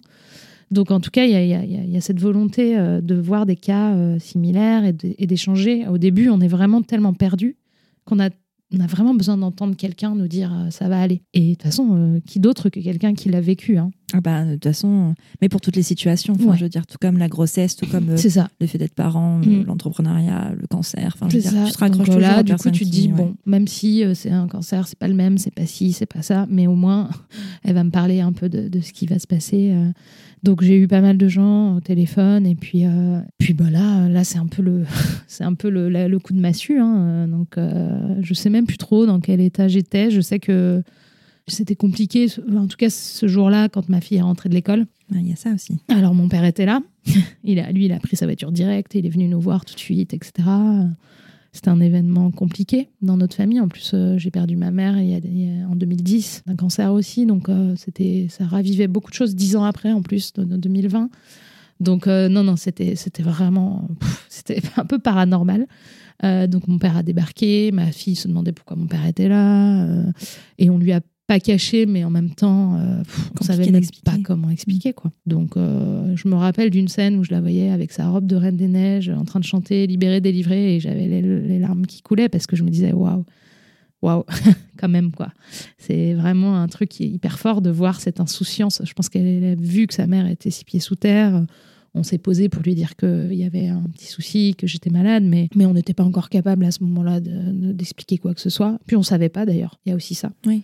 On savait pas. C'est que le verdict est tombé, mais euh, après, il y a d'autres. En fait, ça va crescendo. Parce que euh, après, j'ai rencontré le professeur qui, du coup, euh, bah là, on passe en IRM. Moi, j'ai fait IRM ma mère, IRM du corps entier. Pour voir si c'est pas ailleurs. Voilà, parce que j'ai pas d'antécédent de cancer du sang dans la famille. Ma mère n'est pas décédée de ce type de cancer. Donc il n'y a pas de lien. Et donc, on, vraiment, la question, c'était mais d'où ça vient, quoi. J'avais 36 ans, euh, pas d'antécédents, etc. Donc j'ai même fait le dépistage de chromosomique enfin, pour savoir Mhm. si c'était euh, Génétique. une mutation Mhm. génétique, euh, ce qui n'est pas le cas. Donc en fait, après, par contre, j'ai un souvenir où toutes les nouvelles étaient plutôt bonnes. D'accord. Dans mon voilà, Mhm. c'est ce qu'on ne retient. t'enfonçait pas. Non, c'est-à-dire que l'IRM était bon, ça n'avait pas atteint les ganglions. Une fois que je me suis fait opérer, on m'a dit bah en fait les ganglions sont pas touchés. Donc donc en fait les les nouvelles dans euh, quand on rentre dans ce parcours de soins, ça peut aller de pire en pire ou ça peut aller entre guillemets de mieux en mieux. Et, et moi, j'ai eu la chance que ça aille quand même dans le bon sens et qu'on me dise bon, c'était vraiment pris à temps, les ganglions n'étaient pas atteints, on va pouvoir en- euh, enlever la tumeur sans vous enlever le sein. C'est quand même des Mmh. gros sujets, hein, Ouais. parce que quand on apprend qu'on a un cancer du sein, bon, tout de suite on se dit, euh, je vais plus avoir de je vais plus avoir de sein. Voilà, c'est les premières choses qui viennent, hein, c'est évident. Et il y a eu un petit moment de flottement parce que bah, j'étais enceinte. Bah, c'est ça. Il y a, y a ce facteur-là. Comment- que- comment quel protocole, euh, ouais. Il y a eu vraiment ce moment de flottement parce que, mais qui a pas duré, hein, parce que j'ai été opérée le 19 mars. hein. Donc, tu vois, Donc je enceinte. disais. Donc enceinte. J'ai été opérée enceinte et j'ai eu des chimios enceintes. C'est possible, ça. Donc. Tout à fait. Et c'est pour ça aussi que je, je, je souhaitais prendre la parole sur le sujet parce que c'est vraiment important de le savoir. Parce que quand on m'a dit ça et que on m'a dit t'as un cancer du sein, tout de suite on a dit mais ce bébé qu'est-ce qu'il va devenir? Ouais. C'était Comment lui ou moi, en fait. Un peu. Il y a un peu ça. ouais. Il y a un peu ça et, et c'est aussi des discussions qu'on a eues avec Laurent qui lui m'a souvent dit euh, pour moi c'était c'était mon fils. Enfin, c'est- enfin, je sais pas comment expliquer. C'est après c'est lui qui m'a fait tenir dans cette, ce combat et on a on a combattu ensemble. C'est très très compliqué à expliquer, mais euh, et à la fois c'est très beau. T'es opéré le 19 mars 2020. Ouais, en plein En plein confinement. Covid. Ah bah c'est pas quoi. au tout début. Début. Je te raconte pas l'ambiance. Oh. C'était euh, déjà la salle pétrière était réquisitionnée, euh, tout était transformé en salle Covid. Donc euh, le professeur qui m'a opéré, j'étais opérée dans un sous-sol. Elle me dit d'habitude on n'opère pas du tout là, mais vous inquiétez pas, vous êtes bien pris en charge, etc. Enfin c'était incroyable. J'ai vécu plein de choses en même temps du coup, et j'ai été bah, bien sûr hyper bien pris en- prise en charge. Et je me souviens de ce flottement entre donc le 25 février, la rencontre avec ce professeur. Il y avait un flottement entre est-ce qu'on commence par l'opérer et ensuite on fait les chimios ou est-ce que on fait des chimios d'abord pour réduire la tumeur puis on vous opère etc mais comme j'étais enceinte il y avait tout un conseil hein, parce que j'avais il y avait l'oncologue il y avait le gynécologue. Euh, bien sûr mon dossier a basculé à la salle pétrière hein, donc j'ai pas accouché au bluet j'ai accouché à la salle pétrière. Tout, tout le staff était réuni autour de moi pour faire le meilleur protocole pour mon bébé et pour moi bien sûr. Et donc là tout, est allé assez vite et finalement elle m'a dit bon bah voilà le protocole ça va être celui-là. Vous allez avoir une tumorectomie le 19 mars. Puis vous allez commencer les chimiothérapies un mois après. Waouh. Ok mais il est dans mon ventre ce bébé. Donc ça veut dire que lui Ouais. aussi a. Ouais. donc lui il a fait deux chimios avec moi. Euh, il en a fait une bah, le 20 avril et puis une trois semaines plus tard et ensuite, mon accouchement était déclenché. En fait, tout était timé. En fait, j'avais un agenda de- devant moi avec euh, vous allez faire une opération, puis des chimios, puis vous allez accoucher, puis vous allez repartir en chimio. Ouais. Donc là, c'était un peu vertigineux. C'est sûr que euh, tu, ça te change de ton. Ce que tu disais sur ta première maternité où tout était naturel, Ah où ouais, tout était fluide. ah bah rien à voir. Mm. Et à la fois, il y a une similitude qui est que je me suis complètement laissée porter, quoi. Parce que de toute façon, pas le choix. Pas le choix. Et plein de gens me disent mais t'es trop, t'as- t'as été trop forte, t'es trop forte, machin. Mais mais non en fait. Enfin, je veux dire, t'as euh, vraiment le choix de faire T'as autrement. pas le choix, quoi. C'est, c'est, tu rentres dans un espèce de, de, de tunnel, euh, de tsunami géant. Tu sais pas trop comment tu vas t'en sortir, mais tu y vas. Et je pense que la maternité par contre, a joué un énorme rôle dans tout ça. Parce que j'étais pas malade, j'étais une maman, quoi, qui allait avoir un enfant. Et, euh, et d'ailleurs, une de mes grosses angoisses, c'était quand j'allais accoucher. Et qu'il allait plus être là. Ah. Étonnamment. De vivre ça seule. Ouais. Ouais, on en revient à côté, euh, j'ai du mal à être seule.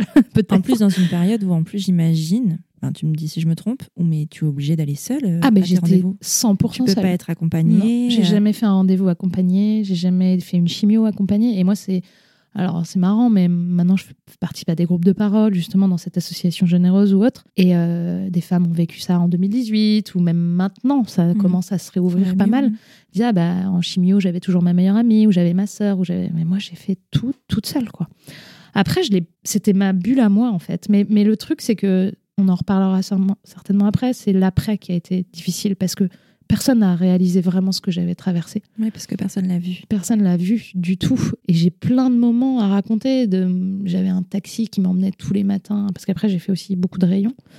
Euh, qui m'emmenait et donc euh, c'était mon voilà il me connaissait du coup on papotait tous les matins euh, j'ai plein de petites anecdotes comme ça mais qui appartiennent qu'à moi finalement et, c'est peut-être ça qui m'a aussi appris à affronter les choses plus seule et je sais pas avec du recul si j'avais si ça m'aurait plu de partager tout ça aussi je sais pas. Je sais pas. En tout cas, je l'ai partagé avec mon fils au début.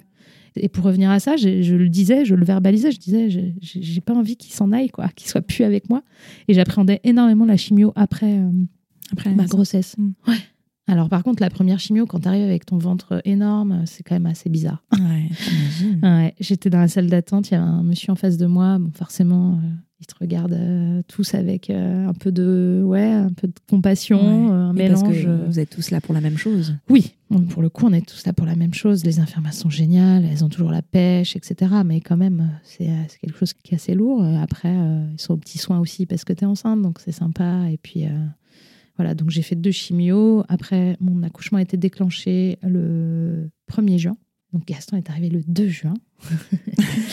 voilà. Et aussi bizarre que ça puisse paraître, c'était un superbe accouchement. Et on en garde un excellent souvenir.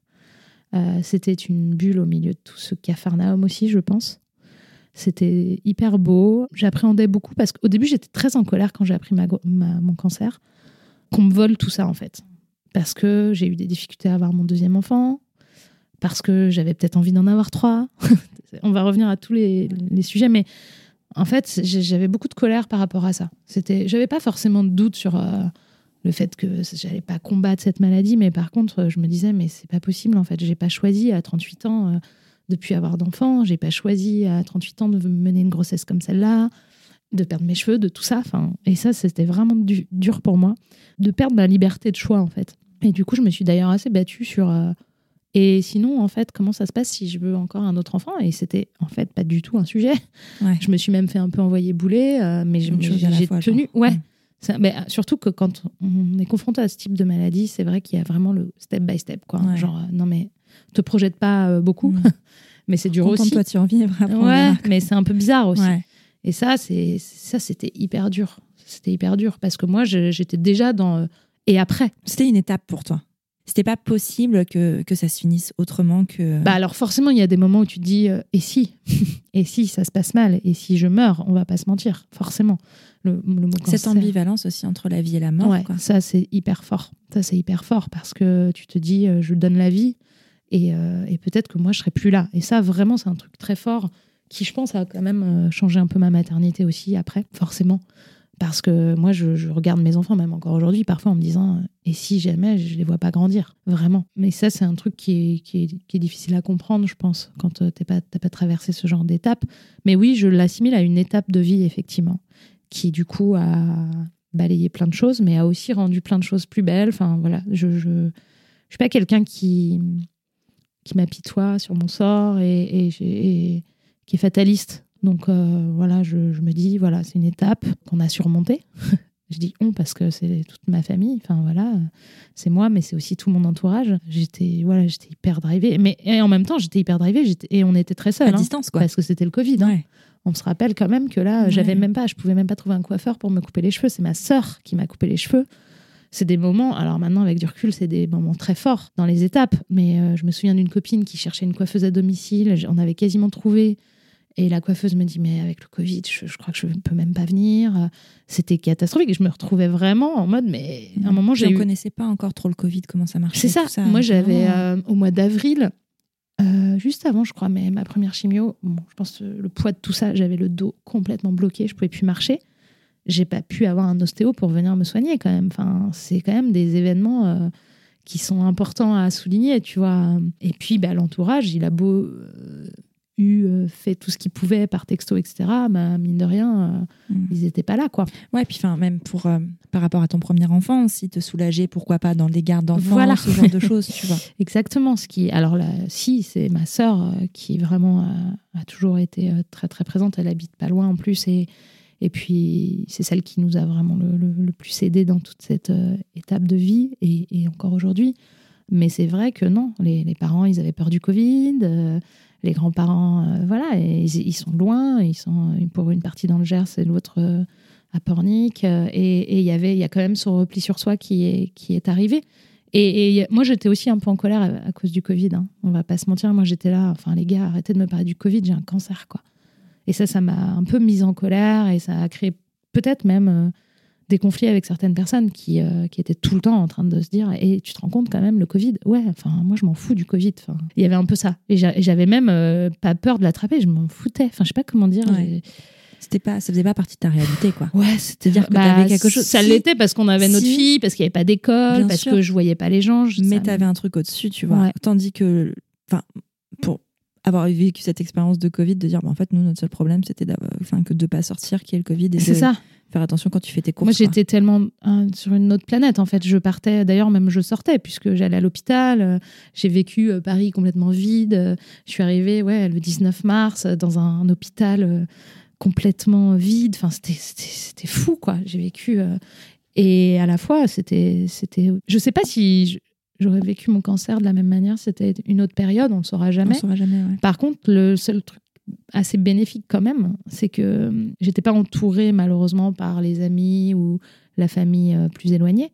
Mais par contre, euh, Laurent était là H24, Madeleine était avec moi tout le temps, et on a, quoi qu'on dise, tous extrêmement ralenti notre vie. Bah, qui est là euh, a aussi complètement ralenti. Alors ça, c'était plutôt inquiétant aussi, mais, mais mine de rien, je portais un peu moins le côté, bon, bah, mon associé, il va tout gérer tout seul. Bon, au final, il a géré à fond, à fond, à fond, parce que, parce que le Covid n'a pas eu un impact négatif sur, sur la marque. Donc ça, c'était plutôt une bonne nouvelle au milieu de tout ce chaos.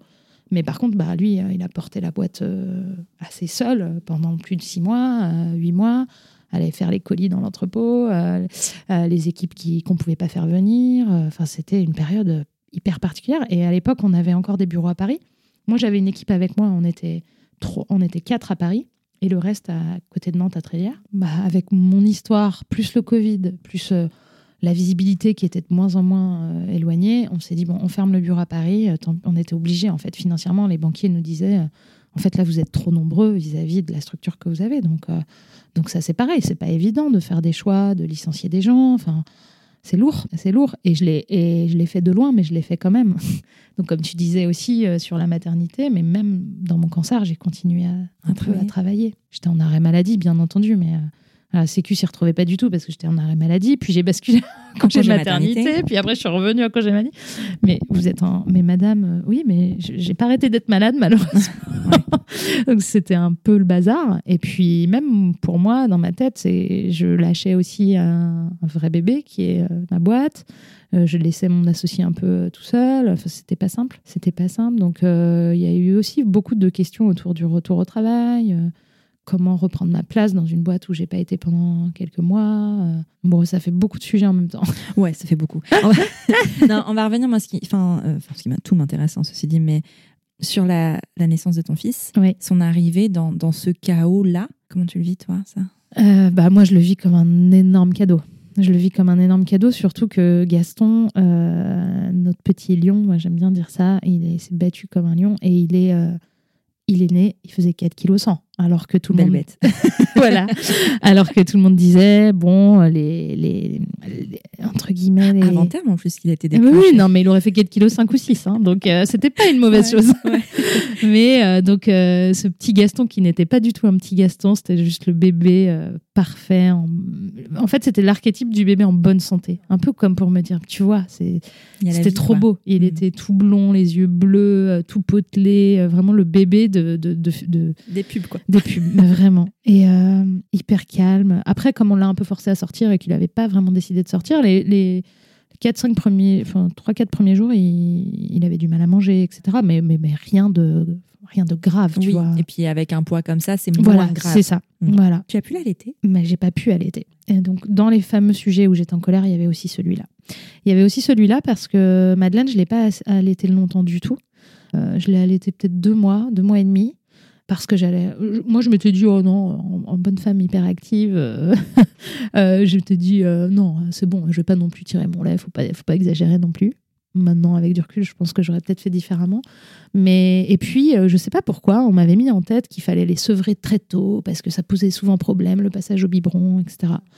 Donc, en fait, je l'ai sevré presque un, un mois et demi, deux mois. J'ai commencé parce qu'on m'a fait peur avec ce sujet-là. Alors qu'en fait, elle, passait du biberon au sein sans aucun problème. J'aurais pu. euh, Après, je pense que très sincèrement, j'avais pas beaucoup de lait. Donc, de toute façon, ça se serait euh, fait euh, assez naturellement.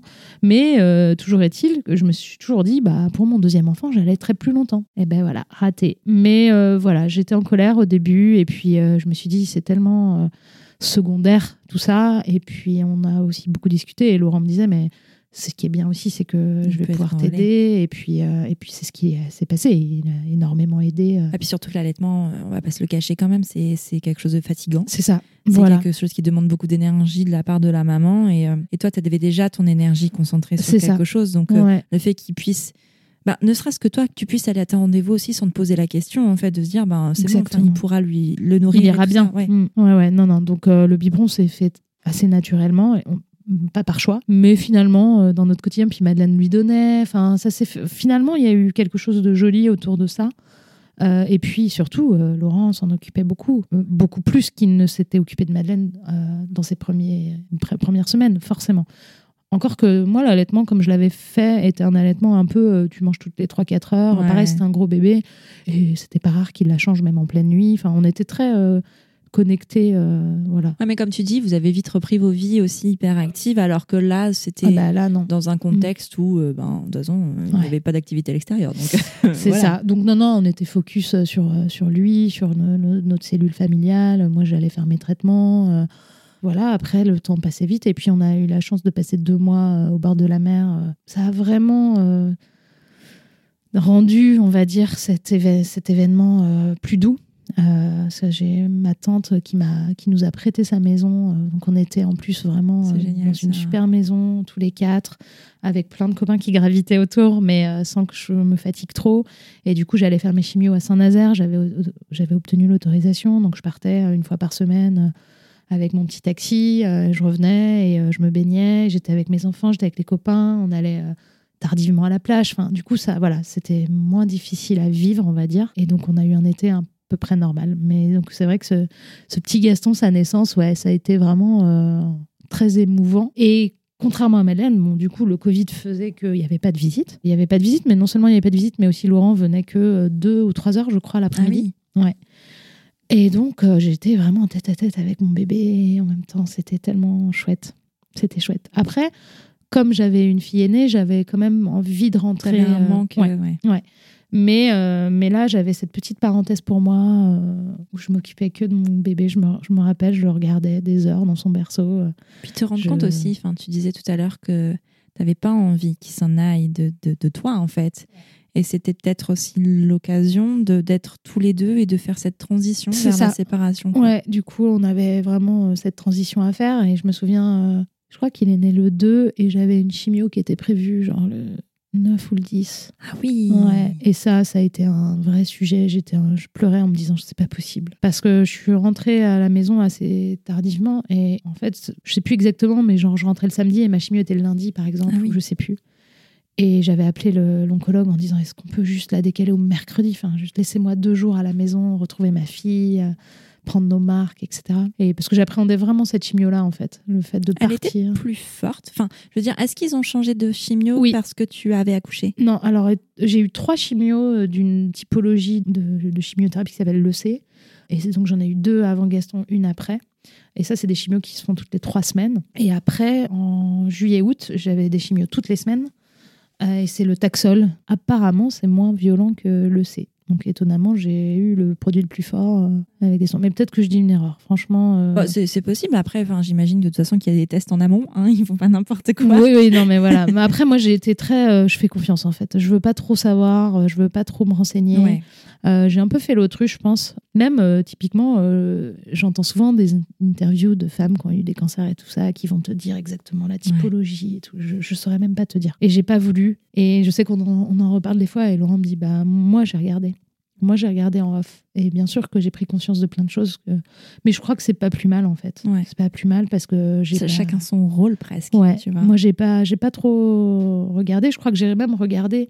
J'ai eu une autre petite opération en septembre après mes chimios. C'était un peu une, une opération de contrôle pour voir euh, où en était euh, la zone tumorale en fait autour, parce qu'il peut toujours rester un petit peu d'éléments euh, malades et donc ils sont obligés d'opérer. Donc j'ai été réopérée en septembre. Et là, le résultat était très bon. Il n'y avait plus, euh, voilà, plus, plus rien. Du coup, j'ai eu le compte rendu de cette opération.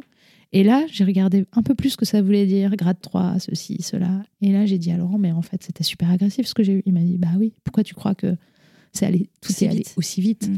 Et voilà, je pense qu'il voilà, il y a des choses que j'ai pas trop voulu euh, comprendre. Je suis un peu comme ça déjà de base dans ma nature. Je suis, euh, oui, bon, bah ça, je te fais confiance. Chacun son rôle. mais là, encore plus. Alors parfois, euh, ça peut me porter préjudice parce que je suis un peu détachée des, des choses, mais là, dans ce cadre-là, je pense que ça m'a peut-être un peu aidé à pas trop dramatiser et, et tout. Et à foncer, quoi.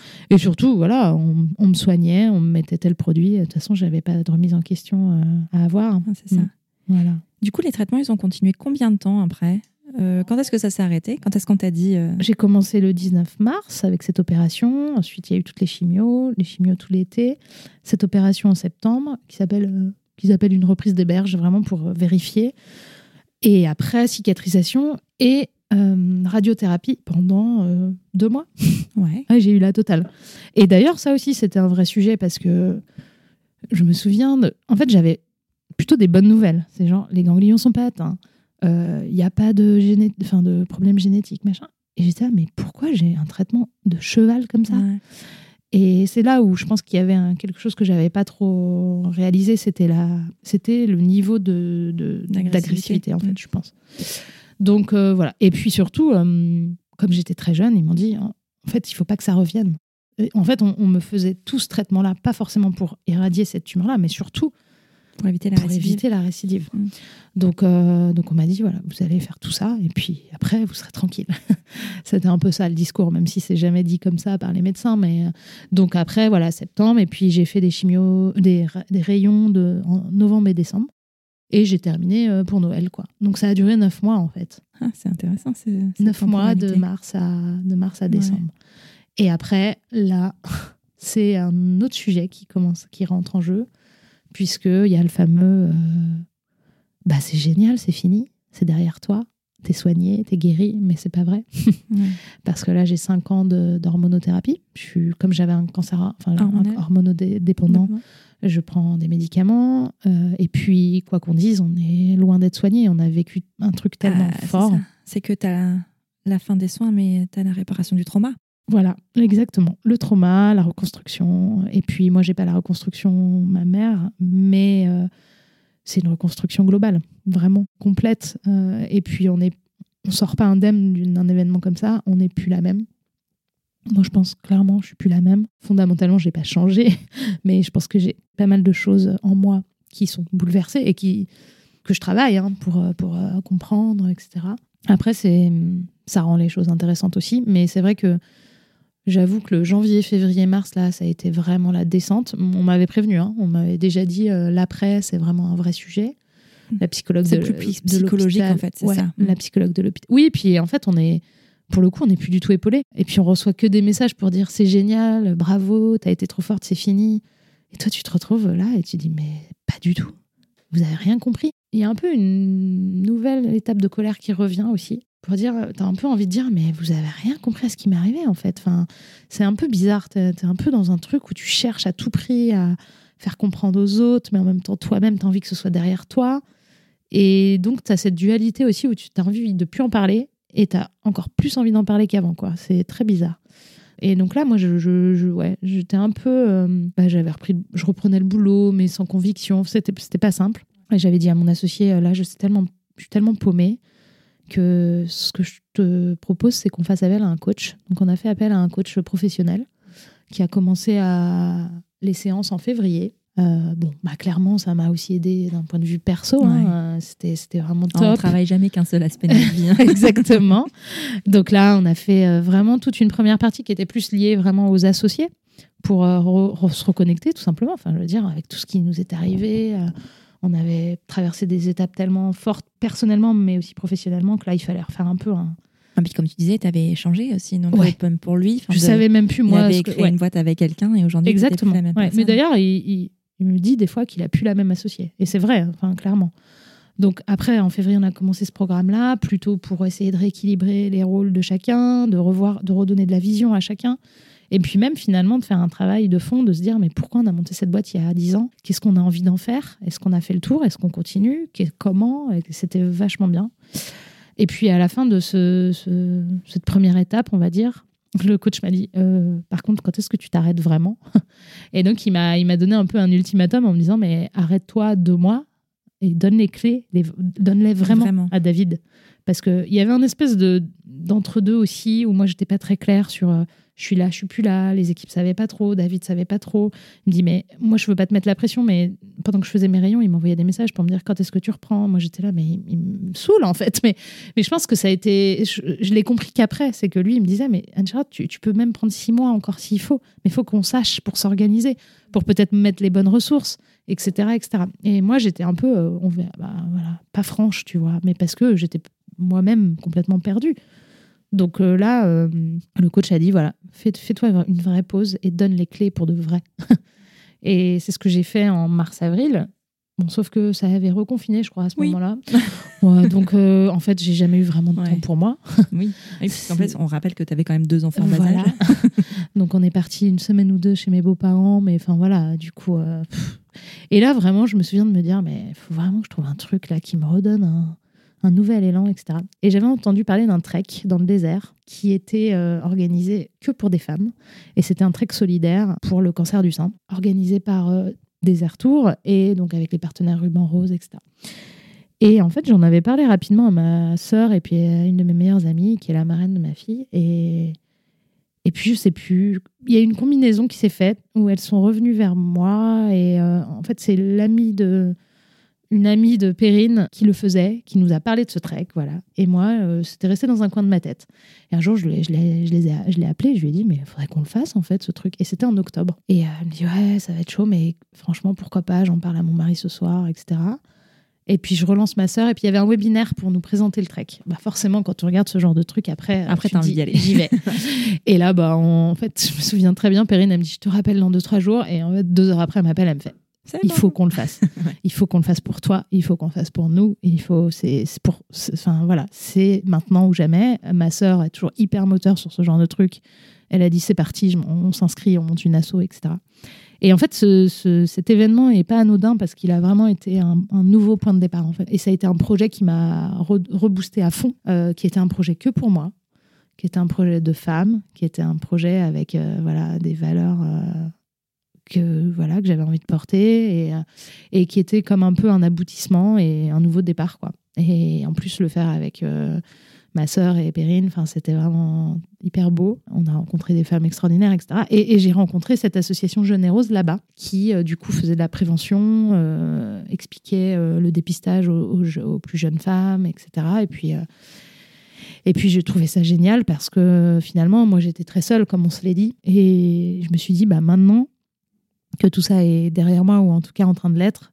J'ai aussi envie d'aider celles euh, qui vont peut-être traverser ça ou qui traversent ça parce que j'aurais bien aimé avoir des gens euh, à, qui me confier euh, et qui ont traversé la même chose que moi surtout en fait.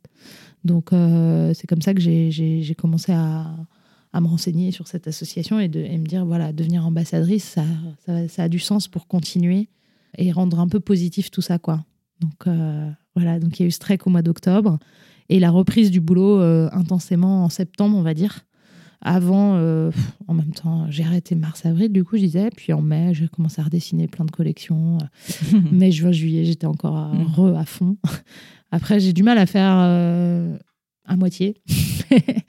Donc, du coup, mai, juin, juillet, ouais, j'avais repris à fond. Après, en août, j'ai pris des vacances. Puis en septembre, j'ai vraiment repris ma place au sein de qui est là. Et c'est chouette parce que du coup, je travaille différemment, je pense et on travaille différemment et euh, voilà. On a une équipe super, euh, on a une équipe quasiment bah, 100% féminine à part David. et euh, voilà, elles sont toutes géniales et ouais, toutes hyper investies et puis surtout elles connaissent leur métier mieux que mieux que nous. et c'est ça qui est génial. Toujours s'entourer de personnes qui font les choses mieux que nous. C'est ça. un, vrai conseil ça. Ah bah oui oui, oui exactement.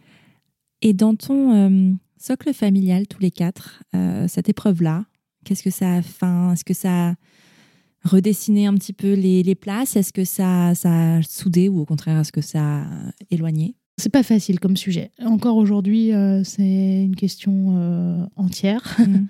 je dirais qu'il y a du bon et du moins bon. Euh, la première chose quand j'ai appris que j'étais malade, c'est que je me suis dit la maladie, ça détruit les couples et les familles. Et ça, c'est un truc qui me faisait hyper peur pour l'avoir vécu en plus euh, de près parce que j'ai toujours eu des parents euh, malades. Mon père était malade quand j'étais assez jeune. Ma maman aussi, elle en est même décédée. Donc euh, la maladie, je sais à quel point c'est destructeur dans une cellule familiale.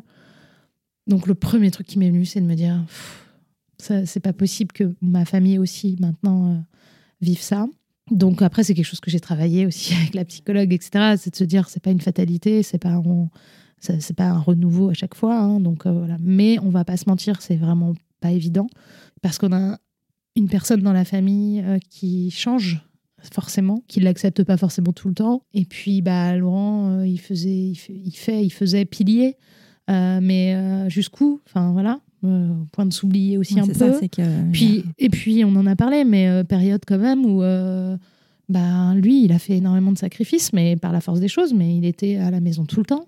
Donc, il voyait plus ses collègues. Donc, euh, lui, son équilibre, c'était c'est aussi d'aller euh, avec ses collègues la journée, euh, de ne pas être H24 ensemble. Donc, ça se reconstruit petit à petit, mais ça fait partie du. Pour moi, ça fait partie aussi de la reconstruction, tout ça. Et puis, et puis bah, une petite fille qui maintenant a 5 ans, qui en avait 3 à ce moment-là c'est pareil, c'est pareil, c'est des vraies questions aujourd'hui, de se dire qu'est-ce qu'elle a compris. T'as su lui expliquer finalement? Bah, je pense que ça, c'est quelque chose que, qui est compliqué pour moi aujourd'hui. C'est, je m'en veux un peu de. Je pense qu'on lui a mal expliqué. Après, on saura jamais. Vous avez fait ce que vous on avez a fait pu avec les moyens. Mais en tout cas, euh, en gros, on a été beaucoup dans la métaphore. On m'avait dit de faire ça. Donc, j'avais acheté un livre. Ma maman est un pirate. Euh, tu vois, enfin voilà, elle a un crabe, euh, etc. On, on, emploie beaucoup ça dans, ouais on dit souvent que c'est un crabe.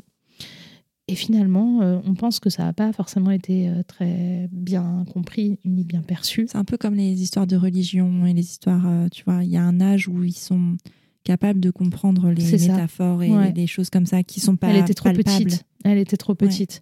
Et tu vois, l'été où j'étais en chimio, etc., un jour, elle était avec mon père sur la plage et, mon père me dit mais c'est trop bizarre, elle avait peur des crabes et tout. je dis ah, et là j'ai fait le lien et puis on en a reparlé et c'est vrai qu'on en parle souvent avec Laurent. On se dit on n'a pas utilisé les bonnes euh, les bons mots etc. Donc on l'avait emmené voir quelqu'un euh, l'année dernière, il y a un an un an et demi parce qu'on trouvait aussi euh, elle avait pleuré à l'école en disant que sa maman avait un bobo dans le sein, enfin etc. Mmh. Et bon, la psychologue nous avait dit non, mais il faut juste remettre un peu d'ordre et puis employer les bons mots. Donc, voilà, mais c'est vrai que encore aujourd'hui, c'est assez furtif. Elle va dire bah, maintenant, là, à l'âge qu'elle a, elle est, elle est un peu omnubilée par la mort, par contre. Je pense que c'est un chemin classique. Bon, c'est assez classique, aussi mais c'est vrai que voilà, encore récemment, je crois qu'il y a deux jours, elle me dit Mais toi, maman, euh, comme tu es plus vieille euh, que Tata, tu vas mourir avant elle? Euh, oui. Moi, je te rassure, les enfants qui ne sont pas confrontés au cancer posent ce genre de questions. Ouais, voilà. Mais après, je lui dis, ça t'inquiète que maman elle meurt? Elle m'a dit oui. Et je lui dis, mais maman, elle va, elle va bien. C'est, tu sais, c'est derrière nous, etc. Parce qu'on en parle quand même, mais furtivement. et elle a des moments, voilà, comme ça, où, où elle, a, elle, elle, elle, verbalise le fait qu'elle a peur que je ne sois plus là. Et du coup, son comportement avec moi aussi, c'est compliqué. Parce que les enfants sont très maman, maman. voilà, quand même ça, on va pas se mentir. Mais elle, c'est vraiment. C'est. Parfois, je sors de la pièce, c'est comme si j'allais pas revenir, quoi. Et donc ça, il y a quand même un petit truc. Ouais, je pense qu'il y a un, petit, peu à bosser. Un, trauma quand même ouais. Ah oui, complètement. Ouais, complètement. Alors avec son frère, pas du tout, mais avec moi. C'est pas pareil. Enfin, tu vois. Il y a, d'autres choses, j'imagine aussi. Oui, mais par contre, parfois, elle me dit j'ai peur pour Gaston, je suis inquiète pour lui. Euh, donc je lui dis mais pourquoi enfin, Donc, euh, je pense qu'il y a plein de choses qui se jouent euh, dans ce, petit être qui a que 5 ans. Il y a des livres sympas sur la mort, je sais pas si tu en as, mais il y a, il y a des livres, pour, parce que pour avoir travaillé un peu ce sujet à la maison, travailler. Euh, il y a des livres vraiment très cool sur la mort qui expliquent concrètement ce que c'est à hauteur d'enfant et sans métaphore. Ah, ça c'est peut-être. Et c'est un, livre euh, des une collection Mes petits pourquoi qui s'appelle La mort. alors le personnage principal s'appelle Alice. Bon, on choisit pas. Et, euh, et en fait c'est un, un, livre, ouais, c'est le grand-père, le papy de Alice, la petite fille, qui meurt. Oui. Euh, et, en fait, ça explique les émotions que euh, la maman d'Alice qui a perdu son papa bah ressent, les émotions de son oncle, les émotions de son père, ses émotions à elle, les différentes façons de traiter la mort selon les religions. Enfin, c'est hyper bien fait parce que ça utilise des mots précis et il y a un passage justement sur la peur de l'enfant. Euh, une fois qu'elle a été confrontée à la mort, de la peur de perdre ses parents euh, et, vraiment, il est très bien fait. je, et il rassure vachement. Ouais, parce qu'en plus, Madeleine, elle, me parle aussi de ma mère, parce que ça n'a jamais été un tabou. On lui dit que sa mamie, elle, voilà, elle est au ciel, etc. Donc il y a donc il y, a plein de choses qui se télescopent. Après, il y a aussi le fait qu'elle ait son âge et qu'à cet âge-là, c'est des questions qui se posent. Donc euh, il faut faire attention à faire la part des choses justement entre est-ce que c'est notre histoire ou est-ce que. Euh, ça. Mais ce livre, il est vraiment bien justement pour mettre un pas de côté si tu veux et pas travailler, enfin et pas parler de ce sujet-là avec des émotions qui seraient personnelles, euh, ben, de la douleur d'avoir connu la mort ou de l'avoir vu de près aussi. Mhm. C'est vraiment un, un, moi j'adore ce support parce qu'il permet vraiment d'avoir quelque chose de très rationnel et un point d'échange avec entre le parent et l'enfant et sans les émotions quoi. Ah mais ça m'intéresse euh, vraiment. Mais voilà, après c'est vrai que c'est voilà, c'est une épreuve. Il faut, je pense que le couple est plus pareil, la famille n'est plus pareille. Euh, en plus, il y a eu l'arrivée d'un deuxième ah enfant aussi. et c'est pas rien non plus. Euh, on en parlait nous avant, on vivait notre vie, on, la mettait un peu sous le bras et là c'est pas pareil quand même. Hein. Même si Gaston est hyper facile, mais vraiment, euh, c'est un enfant euh, hyper facile. C'est un peu comme si euh, il, avait compris tout ce qui se passait, ce petit Gaston. Il est hyper joyeux, hyper solaire, il sourit tout le temps, il adore manger, il adore. Enfin, vraiment, c'est génial. C'est vraiment un enfant facile. Il n'empêche que c'est un deuxième et que toute l'intendance, la, logistique avec deux enfants n'est pas la mmh. même qui mine de rien n'ont pas le même rythme et qui n'ont pas, les mêmes voilà là ça se rapproche un peu quand même mais bon. T'as mieux. Ouais. Mais voilà du coup il y a encore un peu de travail pour que tous les traumatismes de chacun parce que chaque individualité euh, disparaissent un petit peu au fil de l'eau on va dire. Mais c'est c'est pas c'est pas évident. Après ça renforce aussi hein. ça renforce aussi c'est sûr. C'est sûr, on prend conscience de, de, plein de choses. Il y, a, il y, a, des belles choses dans, dans ces épreuves-là, quoi qu'on dise. Et qui plus est, quand on le, quand on le vit euh, bah, de l'intérieur, comme j'ai vécu, et avec cette espèce de dualité euh, sur la vie et la mort, c'est assez particulier quand même. C'est une expérience euh, intense. Carrément. Carrément. Bon, écoute, la prochaine fois, tu nous diras euh, où tu en es sur ce cheminement de troisième enfant. Oui. De savoir ce que. Parce que, ben, il y a la question euh, du corps. Parce que tout à l'heure, tu disais que c'était un cancer hormonodépendant. Ça joue avec la grossesse. J'imagine qu'il a progressé plus vite aussi. Oui, oui, euh, voilà. Bah oui, c'est ça. Surtout ces histoires de fausses couches, etc. On ne saura jamais. Mais bon, moi, je suis assez convaincue qu'il y, y, a eu quand même un peu d'accélération de tout ça. Euh, donc là, bien sûr, j'ai interdiction d'être enceinte euh, pendant les cinq prochaines années. Et il y a l'âge Voilà. et, et, alors, en général, quand des femmes jeunes ont un cancer du sein, on leur propose une préservation de la fertilité. Et c'est aussi ça qui était un vrai sujet pour moi, c'est que moi, je leur disais, mais pourquoi vous m'avez pas proposé? Dit, bah, Vous êtes enceinte, on peut rien faire. Donc le sujet est clos. Et moi, j'étais là, mais moi, je veux pas que le sujet soit clos. Donc, j'ai pris rendez-vous à Tenon, etc. Et on m'a dit, on verra après vos, traitements, parce qu'après, il y a aussi le retour des règles. Sous hormonothérapie, on n'est pas forcément des cycles normaux. Enfin, c'est pas simple tout ça. Et finalement, j'ai fait pas mal d'examens. Et euh, soit on, me faisait quand même une préservation, soit euh, on me disait, on a fait des analyses pour voir. Et a priori, on, j'ai pas beaucoup d'intérêt à faire une préservation à date parce que la chimie aussi a quand même un peu altéré tout ça. Hein. Donc c'est un peu le on verra bien. Euh, et j'aurai 40 euh, ans, ou 41 quand euh, normalement je devrais arrêter jouable. l'hormonothérapie. Donc ça reste jouable. Après, euh, ça reste jouable, mais ça pose beaucoup de questions. Ça pose beaucoup de questions, de risques, euh, de quel équilibre on aura à, cette, à ce, à ce moment-là. Donc ho- honnêtement, aujourd'hui, on en est. C'est pas la question. Non, bah là pour le coup, c'est pas la question. Mais moi, la question, et ça c'est marrant parce que même avec Laurent, on, on a eu des, on s'est fâché un peu sur ce sujet parce que lui il me disait mais je savais pas que tu voulais à ce point trois enfants, etc. Et je lui dis mais c'est même pas le sujet de vouloir trois enfants.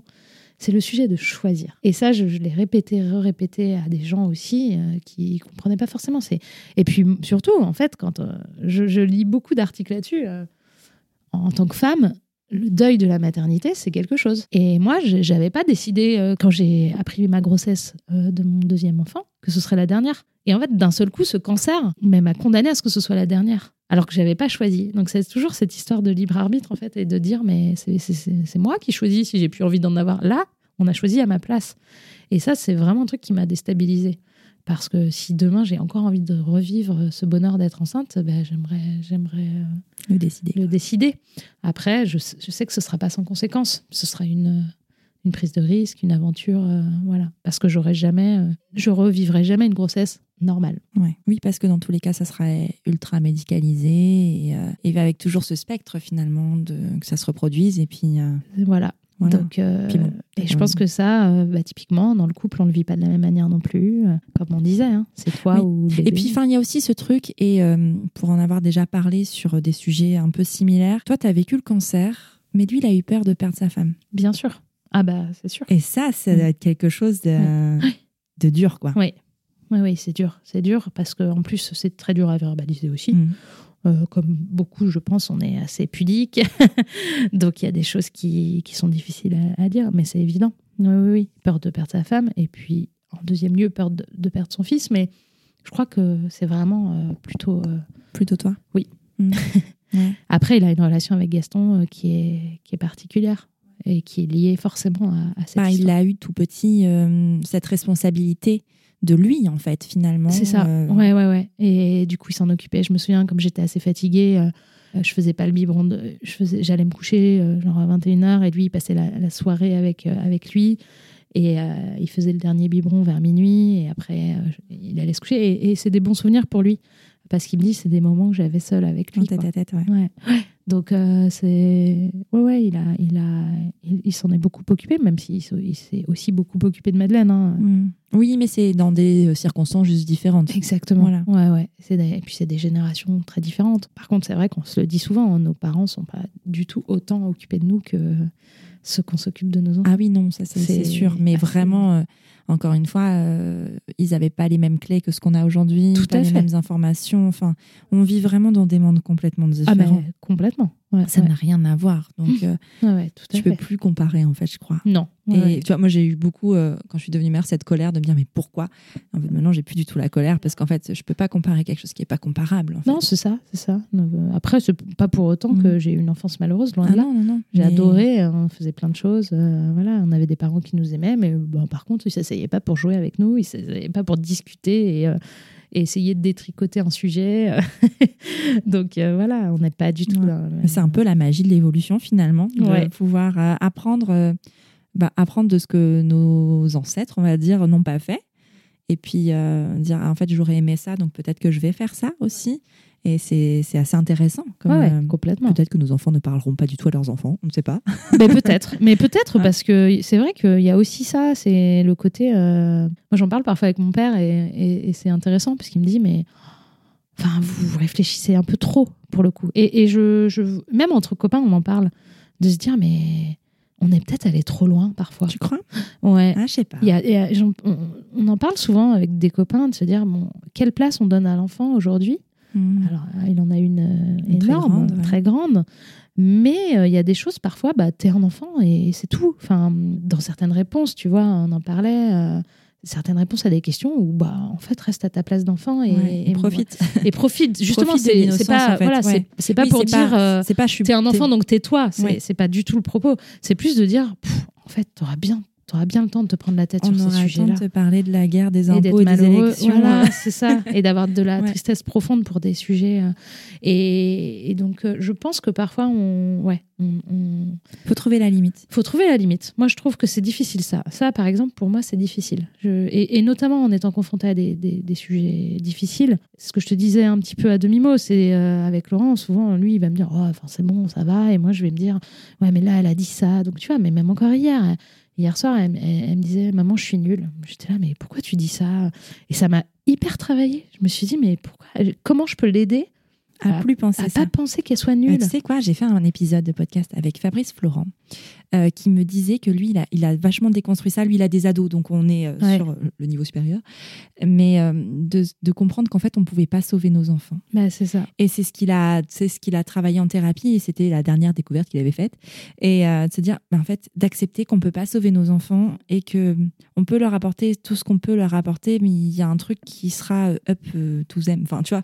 Ah, mais c'est vraiment- sûr, c'est son tempérament. c'est Et son- que dans ouais. tous les cas, on les empêchera pas de d'être malheureux. On pourra pas euh, empêcher la douleur. c'est ce que je me pas- suis dit. ouais. Et tu vois, je me suis vraiment dit hier soir, mais en fait, si ça se trouve, elle aura pas du tout confiance en elle. Comment je peux faire pour qu'elle ait confiance en elle à tout prix? Et je me suis dit, ben, j'y arriverai Ça sera certainement son pas. chemin en fait. Ouais. Et ça sera à elle certainement d'aller euh, d'aller le chercher. mais ce c'est truc-là. dur à accepter. À accepter. Ouais. Mais parce qu'en fait, on les aime tellement, ils sont tellement à l'intérieur de nous que tout ce qui les touche nous touche. C'est ça. Et la douleur qu'ils ressentent, ben, elle nous fait mal aussi. Ah, ben, Comme exactement. quand tu les vois tomber et que Ouais. tu les- et, et tu as ah, j'ai mal aussi en fait. Ah ouais, ouais, non, mais et complètement. c'est ça qui est difficile. Ouais, mais de d'apprendre à, détacher leur douleur de la nôtre pour pouvoir les accompagner. Mais je crois que c'est la chose la plus difficile à faire en parentalité. Vraiment. Vraiment. ouais, ouais, donc euh, on y est confronté tous les jours. Et puis c'est vrai que je pense que moi, j'ai du mal à m'y retrouver parfois entre mon histoire, notre histoire familiale et euh, bah, un sujet classique d'une enfant de son âge. quoi. Euh, donc c'est pour ça. C'est là, euh, il y a besoin un peu d'aide parfois. Puis après, vous êtes encore en reconstruction. hein. C'était hier presque. Enfin, tu vois toute cette histoire. Ah bah oui, c'est ça. Tu vois. En fait, c'est, ça paraît tellement loin et c'est tellement à côté de nous. Et, et comme je te le disais aussi en préambule, c'est honnêtement, je crois que j'ai encore pas trop pris conscience. Ouais. tu vois, j'ai pas, j'ai pas d'énormes émotions. Ça dépend des jours, tu vois. Mais euh, là, j'ai pas, j'ai pas pleuré, alors que certains jours, je, je pourrais t'en parler. en- en- Mais je pense que j'ai un peu. euh, pas du déni, parce que j'ai pleinement vécu tout ce qui m'est arrivé, mais, euh, mais en tout cas, j'ai quand même un peu un détachement et puis euh, je- j'ai du mal à me dire que c'est à moi que tout ça est arrivé. Quoi. Ah, mais ça reviendra peut-être avec le travail de reconnexion à soi. C'est ça, à exactement. Ouais. Non, mais Ouais. c'est vrai, c'est c'est peut-être Ah, complètement. lié et tout Ouais. ça. euh, Mais c'est pour ça aussi que je, je m'occupe euh, beaucoup plus de moi. Euh, tu vois, je, me suis mise à courir, je fais euh, de la céramique, c'est un truc que je voulais faire depuis hyper longtemps. Euh, j'ai plein de projets, mais qui sont très perso. Alors, qui, du coup, pareil, quelle est la part de. Tu te dis, ah, des fois, je suis un peu égoïste, machin, mais je, je suis obligée, en fait, de passer par ces phases-là. Et puis en fait, en soi, quand tu réfléchis bien, on n'est pas obligé de vivre en tribu euh, tout le temps. Quoi. Enfin, je Non. veux dire, euh, Ouais. Et au contraire, les temps que, ces temps que tu t'accordes permettent justement euh, d'être pleinement avec eux quand tu es C'est avec ça, eux. ouais, exactement. Et c'est pour la qualité, enfin la quantité, ça sert à rien en vrai. Enfin, Bah, moi, j'ai été beaucoup élevée comme ça. Et, et ouais, ouais, ma mère, elle- elle- mes parents bossaient beaucoup. Et par contre, quand voilà, ils nous consacraient du temps, ils nous le consacraient vraiment. Quoi. Et moi, je suis assez partisane de ça. Et des fois, euh, Madeleine me dit Mais pourquoi, toi, tu viens pas me chercher à 4 heures? Pourquoi tu viens pas me chercher pour le, déjeuner? Je dis Bah, en fait, je, je bosse, toi, t'es bien là où t'es. En fait, je suis assez décomplexée par rapport à ça. Euh, je, je me dis pas. euh, ah, la pauvre. Enfin, je sais pas comment dire. Alors, plus maintenant. Mais alors avant, mais genre, quand elle était en petite section, elle rentrait à la maison, il était 18h30, mais même c'était trop. Hein. Enfin, mais euh, mais j'étais complètement décomplexée. Genre, euh, en fait, euh, moi. Et d'ailleurs, c'était un peu dur parce que j'avais des réflexions. Ah bon, mais elle est, elle est à l'école de 9h à 18h, mais elle est petite quand même et tout. J'étais là, bah ouais, mais en fait, je travaille euh, et j'aime mon travail. et donc, il n'y avait pas de compromis. Aujourd'hui, j'ai appris aussi à, à en faire, euh, voilà. Mais je suis assez décomplexée de ça, de la maternité à tout prix, non, quoi. Non. Bah, je pense que chaque femme, parce que là on parle de maternité, mais c'est aussi valable, je pense, pour les, euh, tous les parents de Oui. manière générale, oui. À son équilibre. Tu vois, il y a des, des, des femmes qui trouvent leur équilibre dans justement cette maternité au foyer. Ouais. Et, et Complètement. que autour de ça, Ah, il moi, y en a d'autres qui. Moi non plus, je pourrais pas, mais, mais ça- je le comprends aussi. Mais oui, Parce que parfois, ça chamboule tellement. Mais je pense qu'il y a aussi une différence quand euh, ton travail et te euh, plaît, te euh, plaît à ce point. Oui, oui. Et puis moi, euh, quoi qu'on dise, qui est là, c'est mon premier bébé. Je l'ai créé euh, avant d'avoir mes propres enfants. Euh, J'y ai consacré beaucoup de temps. J'y consacre encore énormément de temps euh, et d'énergie et d'envie et de projection même. Euh, tu vois, c'est c'est aussi ce, ce, ce projet qui est là qui, qui m'amène plus loin dans les années. Enfin, en, en positif ou en négatif. hein. Ouais. Mais en tout cas, il y a toujours cette, euh, cette aventure. Parce que quoi qu'on dise, c'est une aventure d'avoir une boîte. Mhm. C'est une énorme aventure. Moi, je compare souvent à la maternité. Les- c'est vrai, ça peut vrai. paraître bizarre, mais Ah en bah, même temps, ça t'accapare autant de temps Ah bah, parce que tu y penses 24 heures sur Ouais. 24. Tu peux ne pas endormir la nuit. Alors, Ah bah, bien ça sûr. peut te réveiller la nuit aussi, bon, oui, pas oui. par des pleurs, mais par des, des petites crises de panique. ouais, c'est ça. Mais, mais c'est exactement le même investissement. Ah bah, bien sûr. Et euh, le fait que tu dises que, enfin, moi, ça me choque pas du tout, parce que je le vis de la même façon, le fait que ton entreprise soit ton bébé, en fait, oui, oui. Ouais. parce que tu t'investis autant de temps. Ah oui, oui. Puis, euh, et puis aujourd'hui, j'ai fait la part des choses entre le temps que j'y passe. En fait, c'est pas. Bah, quantitatif, qualitatif, c'est pareil. C'est-à-dire que c'est pas forcément parce que. C'est pas du présentiel. Non, c'est pas du pas ça. présentiel. Et ça, ça a beaucoup bougé, même pour les équipes, même pour tout. Je pense que ça, on, a, on est dans une nouvelle ère là-dessus, et ça, c'est vraiment génial. Mais par contre, j'ai tout le temps la même énergie, la même envie. euh, un- euh, que je vois des influenceurs qui portent nos produits, je suis trop contente. Enfin, Ouais. tu vois, il y a toujours cette ferveur, il y a toujours cette. T'es pas euh, blasé, quoi. Non, non, non. Après, je pense que je l'ai été un moment. Ou il y a des euh, périodes, quoi. il y a des périodes, mais là, il y a en plus, il y a la marque euh, revit un vrai renouveau aussi. Euh, c'est peut-être lié à nous euh, et à notre nouveau aussi euh, avec mon associé, mais, mais clairement, enfin, il, se passe, il y a un avant et après tout ça. Covid, mais, mais, mais plutôt, nous, on l'assimile plutôt à nos événements de vie à nous, parce que mon associé aussi a eu des, des gros événements perso compliqués. On a enchaîné, les, les- vraiment, on a enchaîné les emmerdes. C'est comme si vous voyiez un petit peu la lumière au bout Ouais, du ah, tunnel. mais là. vraiment, ouais, Euh, vraiment. le- cette, cette image de bouffée d'air frais. Ah ouais, ouais, ouais. Ouais. Mais elle n'est pas évidente à appréhender non plus. Hein, parce que, justement, alors moi, quand j'ai dû reprendre en janvier, enfin, j'avais déjà repris, mais j'étais vraiment dans un truc où je me disais, mais qui est là va hyper bien. On n'a jamais été aussi bien presque. Tout roule, les équipes sont là, machin. Et je sais même pas si j'ai envie, tu vois. Et ça, c'est hyper dur. Et c'est pour ça que j'ai dit à David, en fait, on va prendre quelqu'un d'extérieur là, on va prendre de la hauteur. Et ce coaching, il a été salvateur parce que, parce que sans ça, euh, on n'allait pas droit dans le mur, bien entendu, mais en plus, on était très opérationnel. On est toujours encore trop opérationnel, mais on, travaille à fond de plus en plus pour l'être de moins en moins. Mhm. Et parce que tu vois que c'est nécessaire dans l'évolution et que, ouais. Ouais, et on parle, de- ça fait 12 ans, hein. C'est, il est temps. il est temps, mais en même temps, on lâchera jamais complètement l'opérationnel. Parce que typiquement, moi, je continuerai à dessiner mes produits.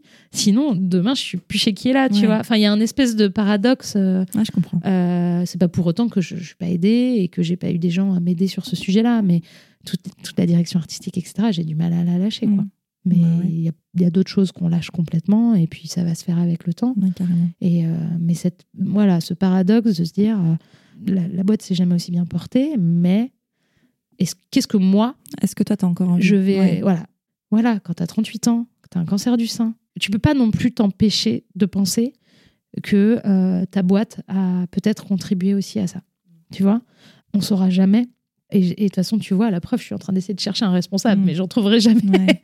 mais forcément, le stress. Surtout que moi, on me dit souvent, et c'est vrai, genre, mais t'es jamais stressé et tout. Et je parais pas stressée. Mais à l'intérieur, ça. Bah, bien sûr. Mm. De toute façon, a forcément un revers de la médaille. hein. Donc euh, la nuit, euh, je dois être, euh, tu vois, en, en stress permanent. Euh, et c'est même sûr. Donc ça ressurgit à certains moments et t'es toujours rattrapé par tout ça. Mais c'est, mais c'est ce qui fait que des alertes comme une maladie aussi grave que le cancer t'ouvrent un peu les yeux Ouais. aussi. Tu vois que tout comme on fait des enfants euh, qui finissent par euh, évoluer de leur d'eux-mêmes, en fait, on peut aussi créer des boîtes qui évoluent d'elles-mêmes Oui. sans nous, en fait. C'est ça, ouais, exactement. Ouais, ouais. Puis en créer d'autres. Et puis... Bah, c'est ça. Bah, euh, du coup, c'est ce qui s'est passé pour notre troisième associée, Alix, qui à un moment avait fait le tour. Et elle, en fait, elle aimait vraiment la, la phase de création. ouais. Et c'est sûr que dans une boîte, euh, c'est c'est- comme un enfant. c'est qu'il y, a- il y a une phase où t'es tout de croisière. Ouais, exactement. Mais c'est ça. Nous, à un moment, on a fait face à une phase, mais qui était passionnante, mais qui était hyper dure de. Comment ils appelaient ça? On, avait, on s'était fait aider par la CCI à Nantes et tout. C'était euh, gérer sa croissance ou euh, même, en fait, de passer. Je me souviendrai très bien parce que là aussi, on avait fait appel à des gens extérieurs pour nous aider.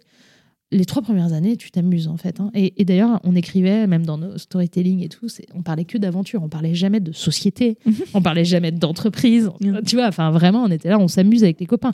Après, il faut quand même se dire qu'on avait 25 ans, euh, qu'on avait euh, mis euh, un petit pécule, on n'avait rien à perdre. Enfin, en fait, Et d'ailleurs, aujourd'hui, j'ai des copains, des cousins et autres qui montent des boîtes à l'âge qu'on a. Et je leur dis, euh, je vous tire mon chapeau parce que parce que c'est pas du tout la même Ah, chose. non. Voilà, Le stress n'est pas le même de. Parce que moi, je suis un peu dans ce cas de figure-là. Bah, quand tu as un prêt, voilà c'est quand ça. tu as des enfants. Nous, on n'avait rien. On était euh, freestyle. Et d'ailleurs, on se payait pas les, tro- les, les trois premières années, on s'est pas payé. On était dans des. Chacun, on avait vécu des plans de licenciement, etc. Donc, euh, moi, je faisais du freelance, mais on était en coloc les uns les autres à droite à gauche. On faisait des apéros. euh, et puis, de fil en aiguille, on vendait 10 lunettes, 20, 200, 300. C'était génial. On était dans le. C'est vraiment l'image de euh, dans la cave, on reçoit Ouais. nos premières productions et C'est puis trop bien. puis ça grossit, ça grossit, ça grossit. Mais par contre, euh, après, tu te re- retrouves confronté à d'autres. Ouais, bah, il faut structurer, faut. La structuration, les premiers employés, Mm. euh, le lieu. Il y a plein de choses qui se jouent, quoi. ouais.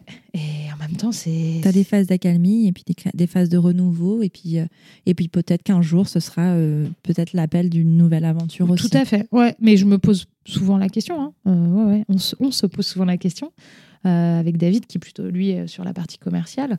Mais je pense qu'on se dit souvent, le, le- justement, le, le résultat un peu de ce coaching, c'était. On était un peu à la lisière de se dire est-ce que c'est pas la fin Ouais. pour nous, hein, pas Oui. de qui est là. Et en fait, là, on s'est dit, mais pas du tout. Enfin, là, on a Ouais. ouvert vraiment les yeux sur tout le champ des possibles qui, euh, et, et ça nous a redonné, pour le coup, vraiment. Des- Mais on avait aussi, comme beaucoup d'entrepreneurs et de boîtes, perdu complètement notre vision. Et d'ailleurs, moi, quand je suis revenue euh, beaucoup plus officiellement en septembre, j'ai récupéré une équipe qui était en mode, euh, mais on sait même pas où on va. Mhm. euh, fatigué. euh, et la vision, c'est tellement important. Ouais. Et nous-mêmes, on l'avait pas. Donc, comment la transmettre à notre équipe? Donc, on a bossé comme des fous de septembre à décembre pour essayer de leur, leur livrer quelque chose en disant voilà, là, ça y est, maintenant. Alors, on n'est plus sur des trucs où on se, on se projette à 5-10 ans. hein. Non. Là, déjà, 2-3, c'est bien. hein. Ouais. Mais c'est très bien. Moi, ça me va parfaitement. On est là, 2-3 ans, à peu- on sait à peu près les gammes qu'on veut lancer, on sait à peu près comment on va les structurer, etc. Et c'est très bien. C'est top.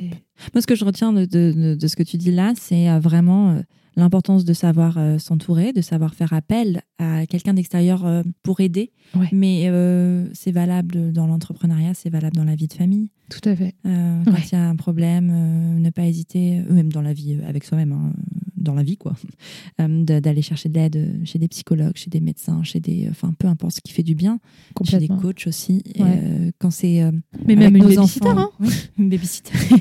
Nous, c'est ouais, tout simplement. hein. Depuis septembre, on s'est dit bon là, franchement, on n'a tellement pas été aidés pendant ces deux années qu'on va prendre une babysitter, tu vois. Carrément. C'est tout bête, mais Pour, euh, voilà. Ouais. Et puis, c'est comme ça que, en vrai, euh, ça marche le mieux, je crois, quand on ouais, pas seul. pas seul. Ouais, Voilà. c'est ça.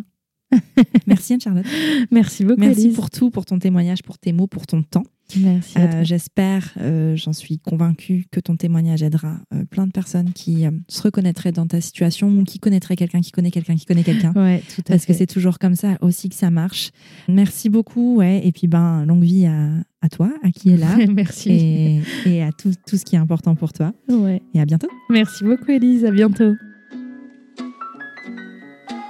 Si tu es arrivé jusqu'ici, c'est que cet épisode t'a plu et j'en suis très contente. Si c'est le cas, file vite sur Apple Podcast pour mettre 5 étoiles et dire pourquoi tu écoutes Prenons un café. C'est hyper simple. Tu ouvres ton appli Apple Podcast sur ton iPhone, tu vas sur Prenons un café et tu descends tout en bas. Là, tu mets le nombre d'étoiles que tu souhaites. Tu vas en mettre 5 bien sûr. Et tu écris ce que tu veux dans la section Avis. Par exemple, le 21 février 2022, Fanny Trossa écrivait, je cite, un podcast bien mené, intelligent et toujours sympathique à écouter. Pour une parentalité décomplexée. Emoji clin d'œil. Je te remercie Fanny et je t'envoie un gros emoji cœur. Bon, et puis si tu n'as pas Apple Podcast, tu peux toujours parler de Prenons un café autour de toi, ça ne mange pas de pain et ça fait toujours plaisir. Tu es sur Prenons un café, le podcast qui parle des sujets de parentalité en toute transparence, sans tabou ni complexe. Je te retrouve mardi prochain pour un nouvel épisode. Abonne-toi à Prenons un café sur ton appli de podcast préféré pour ne rien manquer. D'ici là, prends bien soin de toi. Autour d'un café.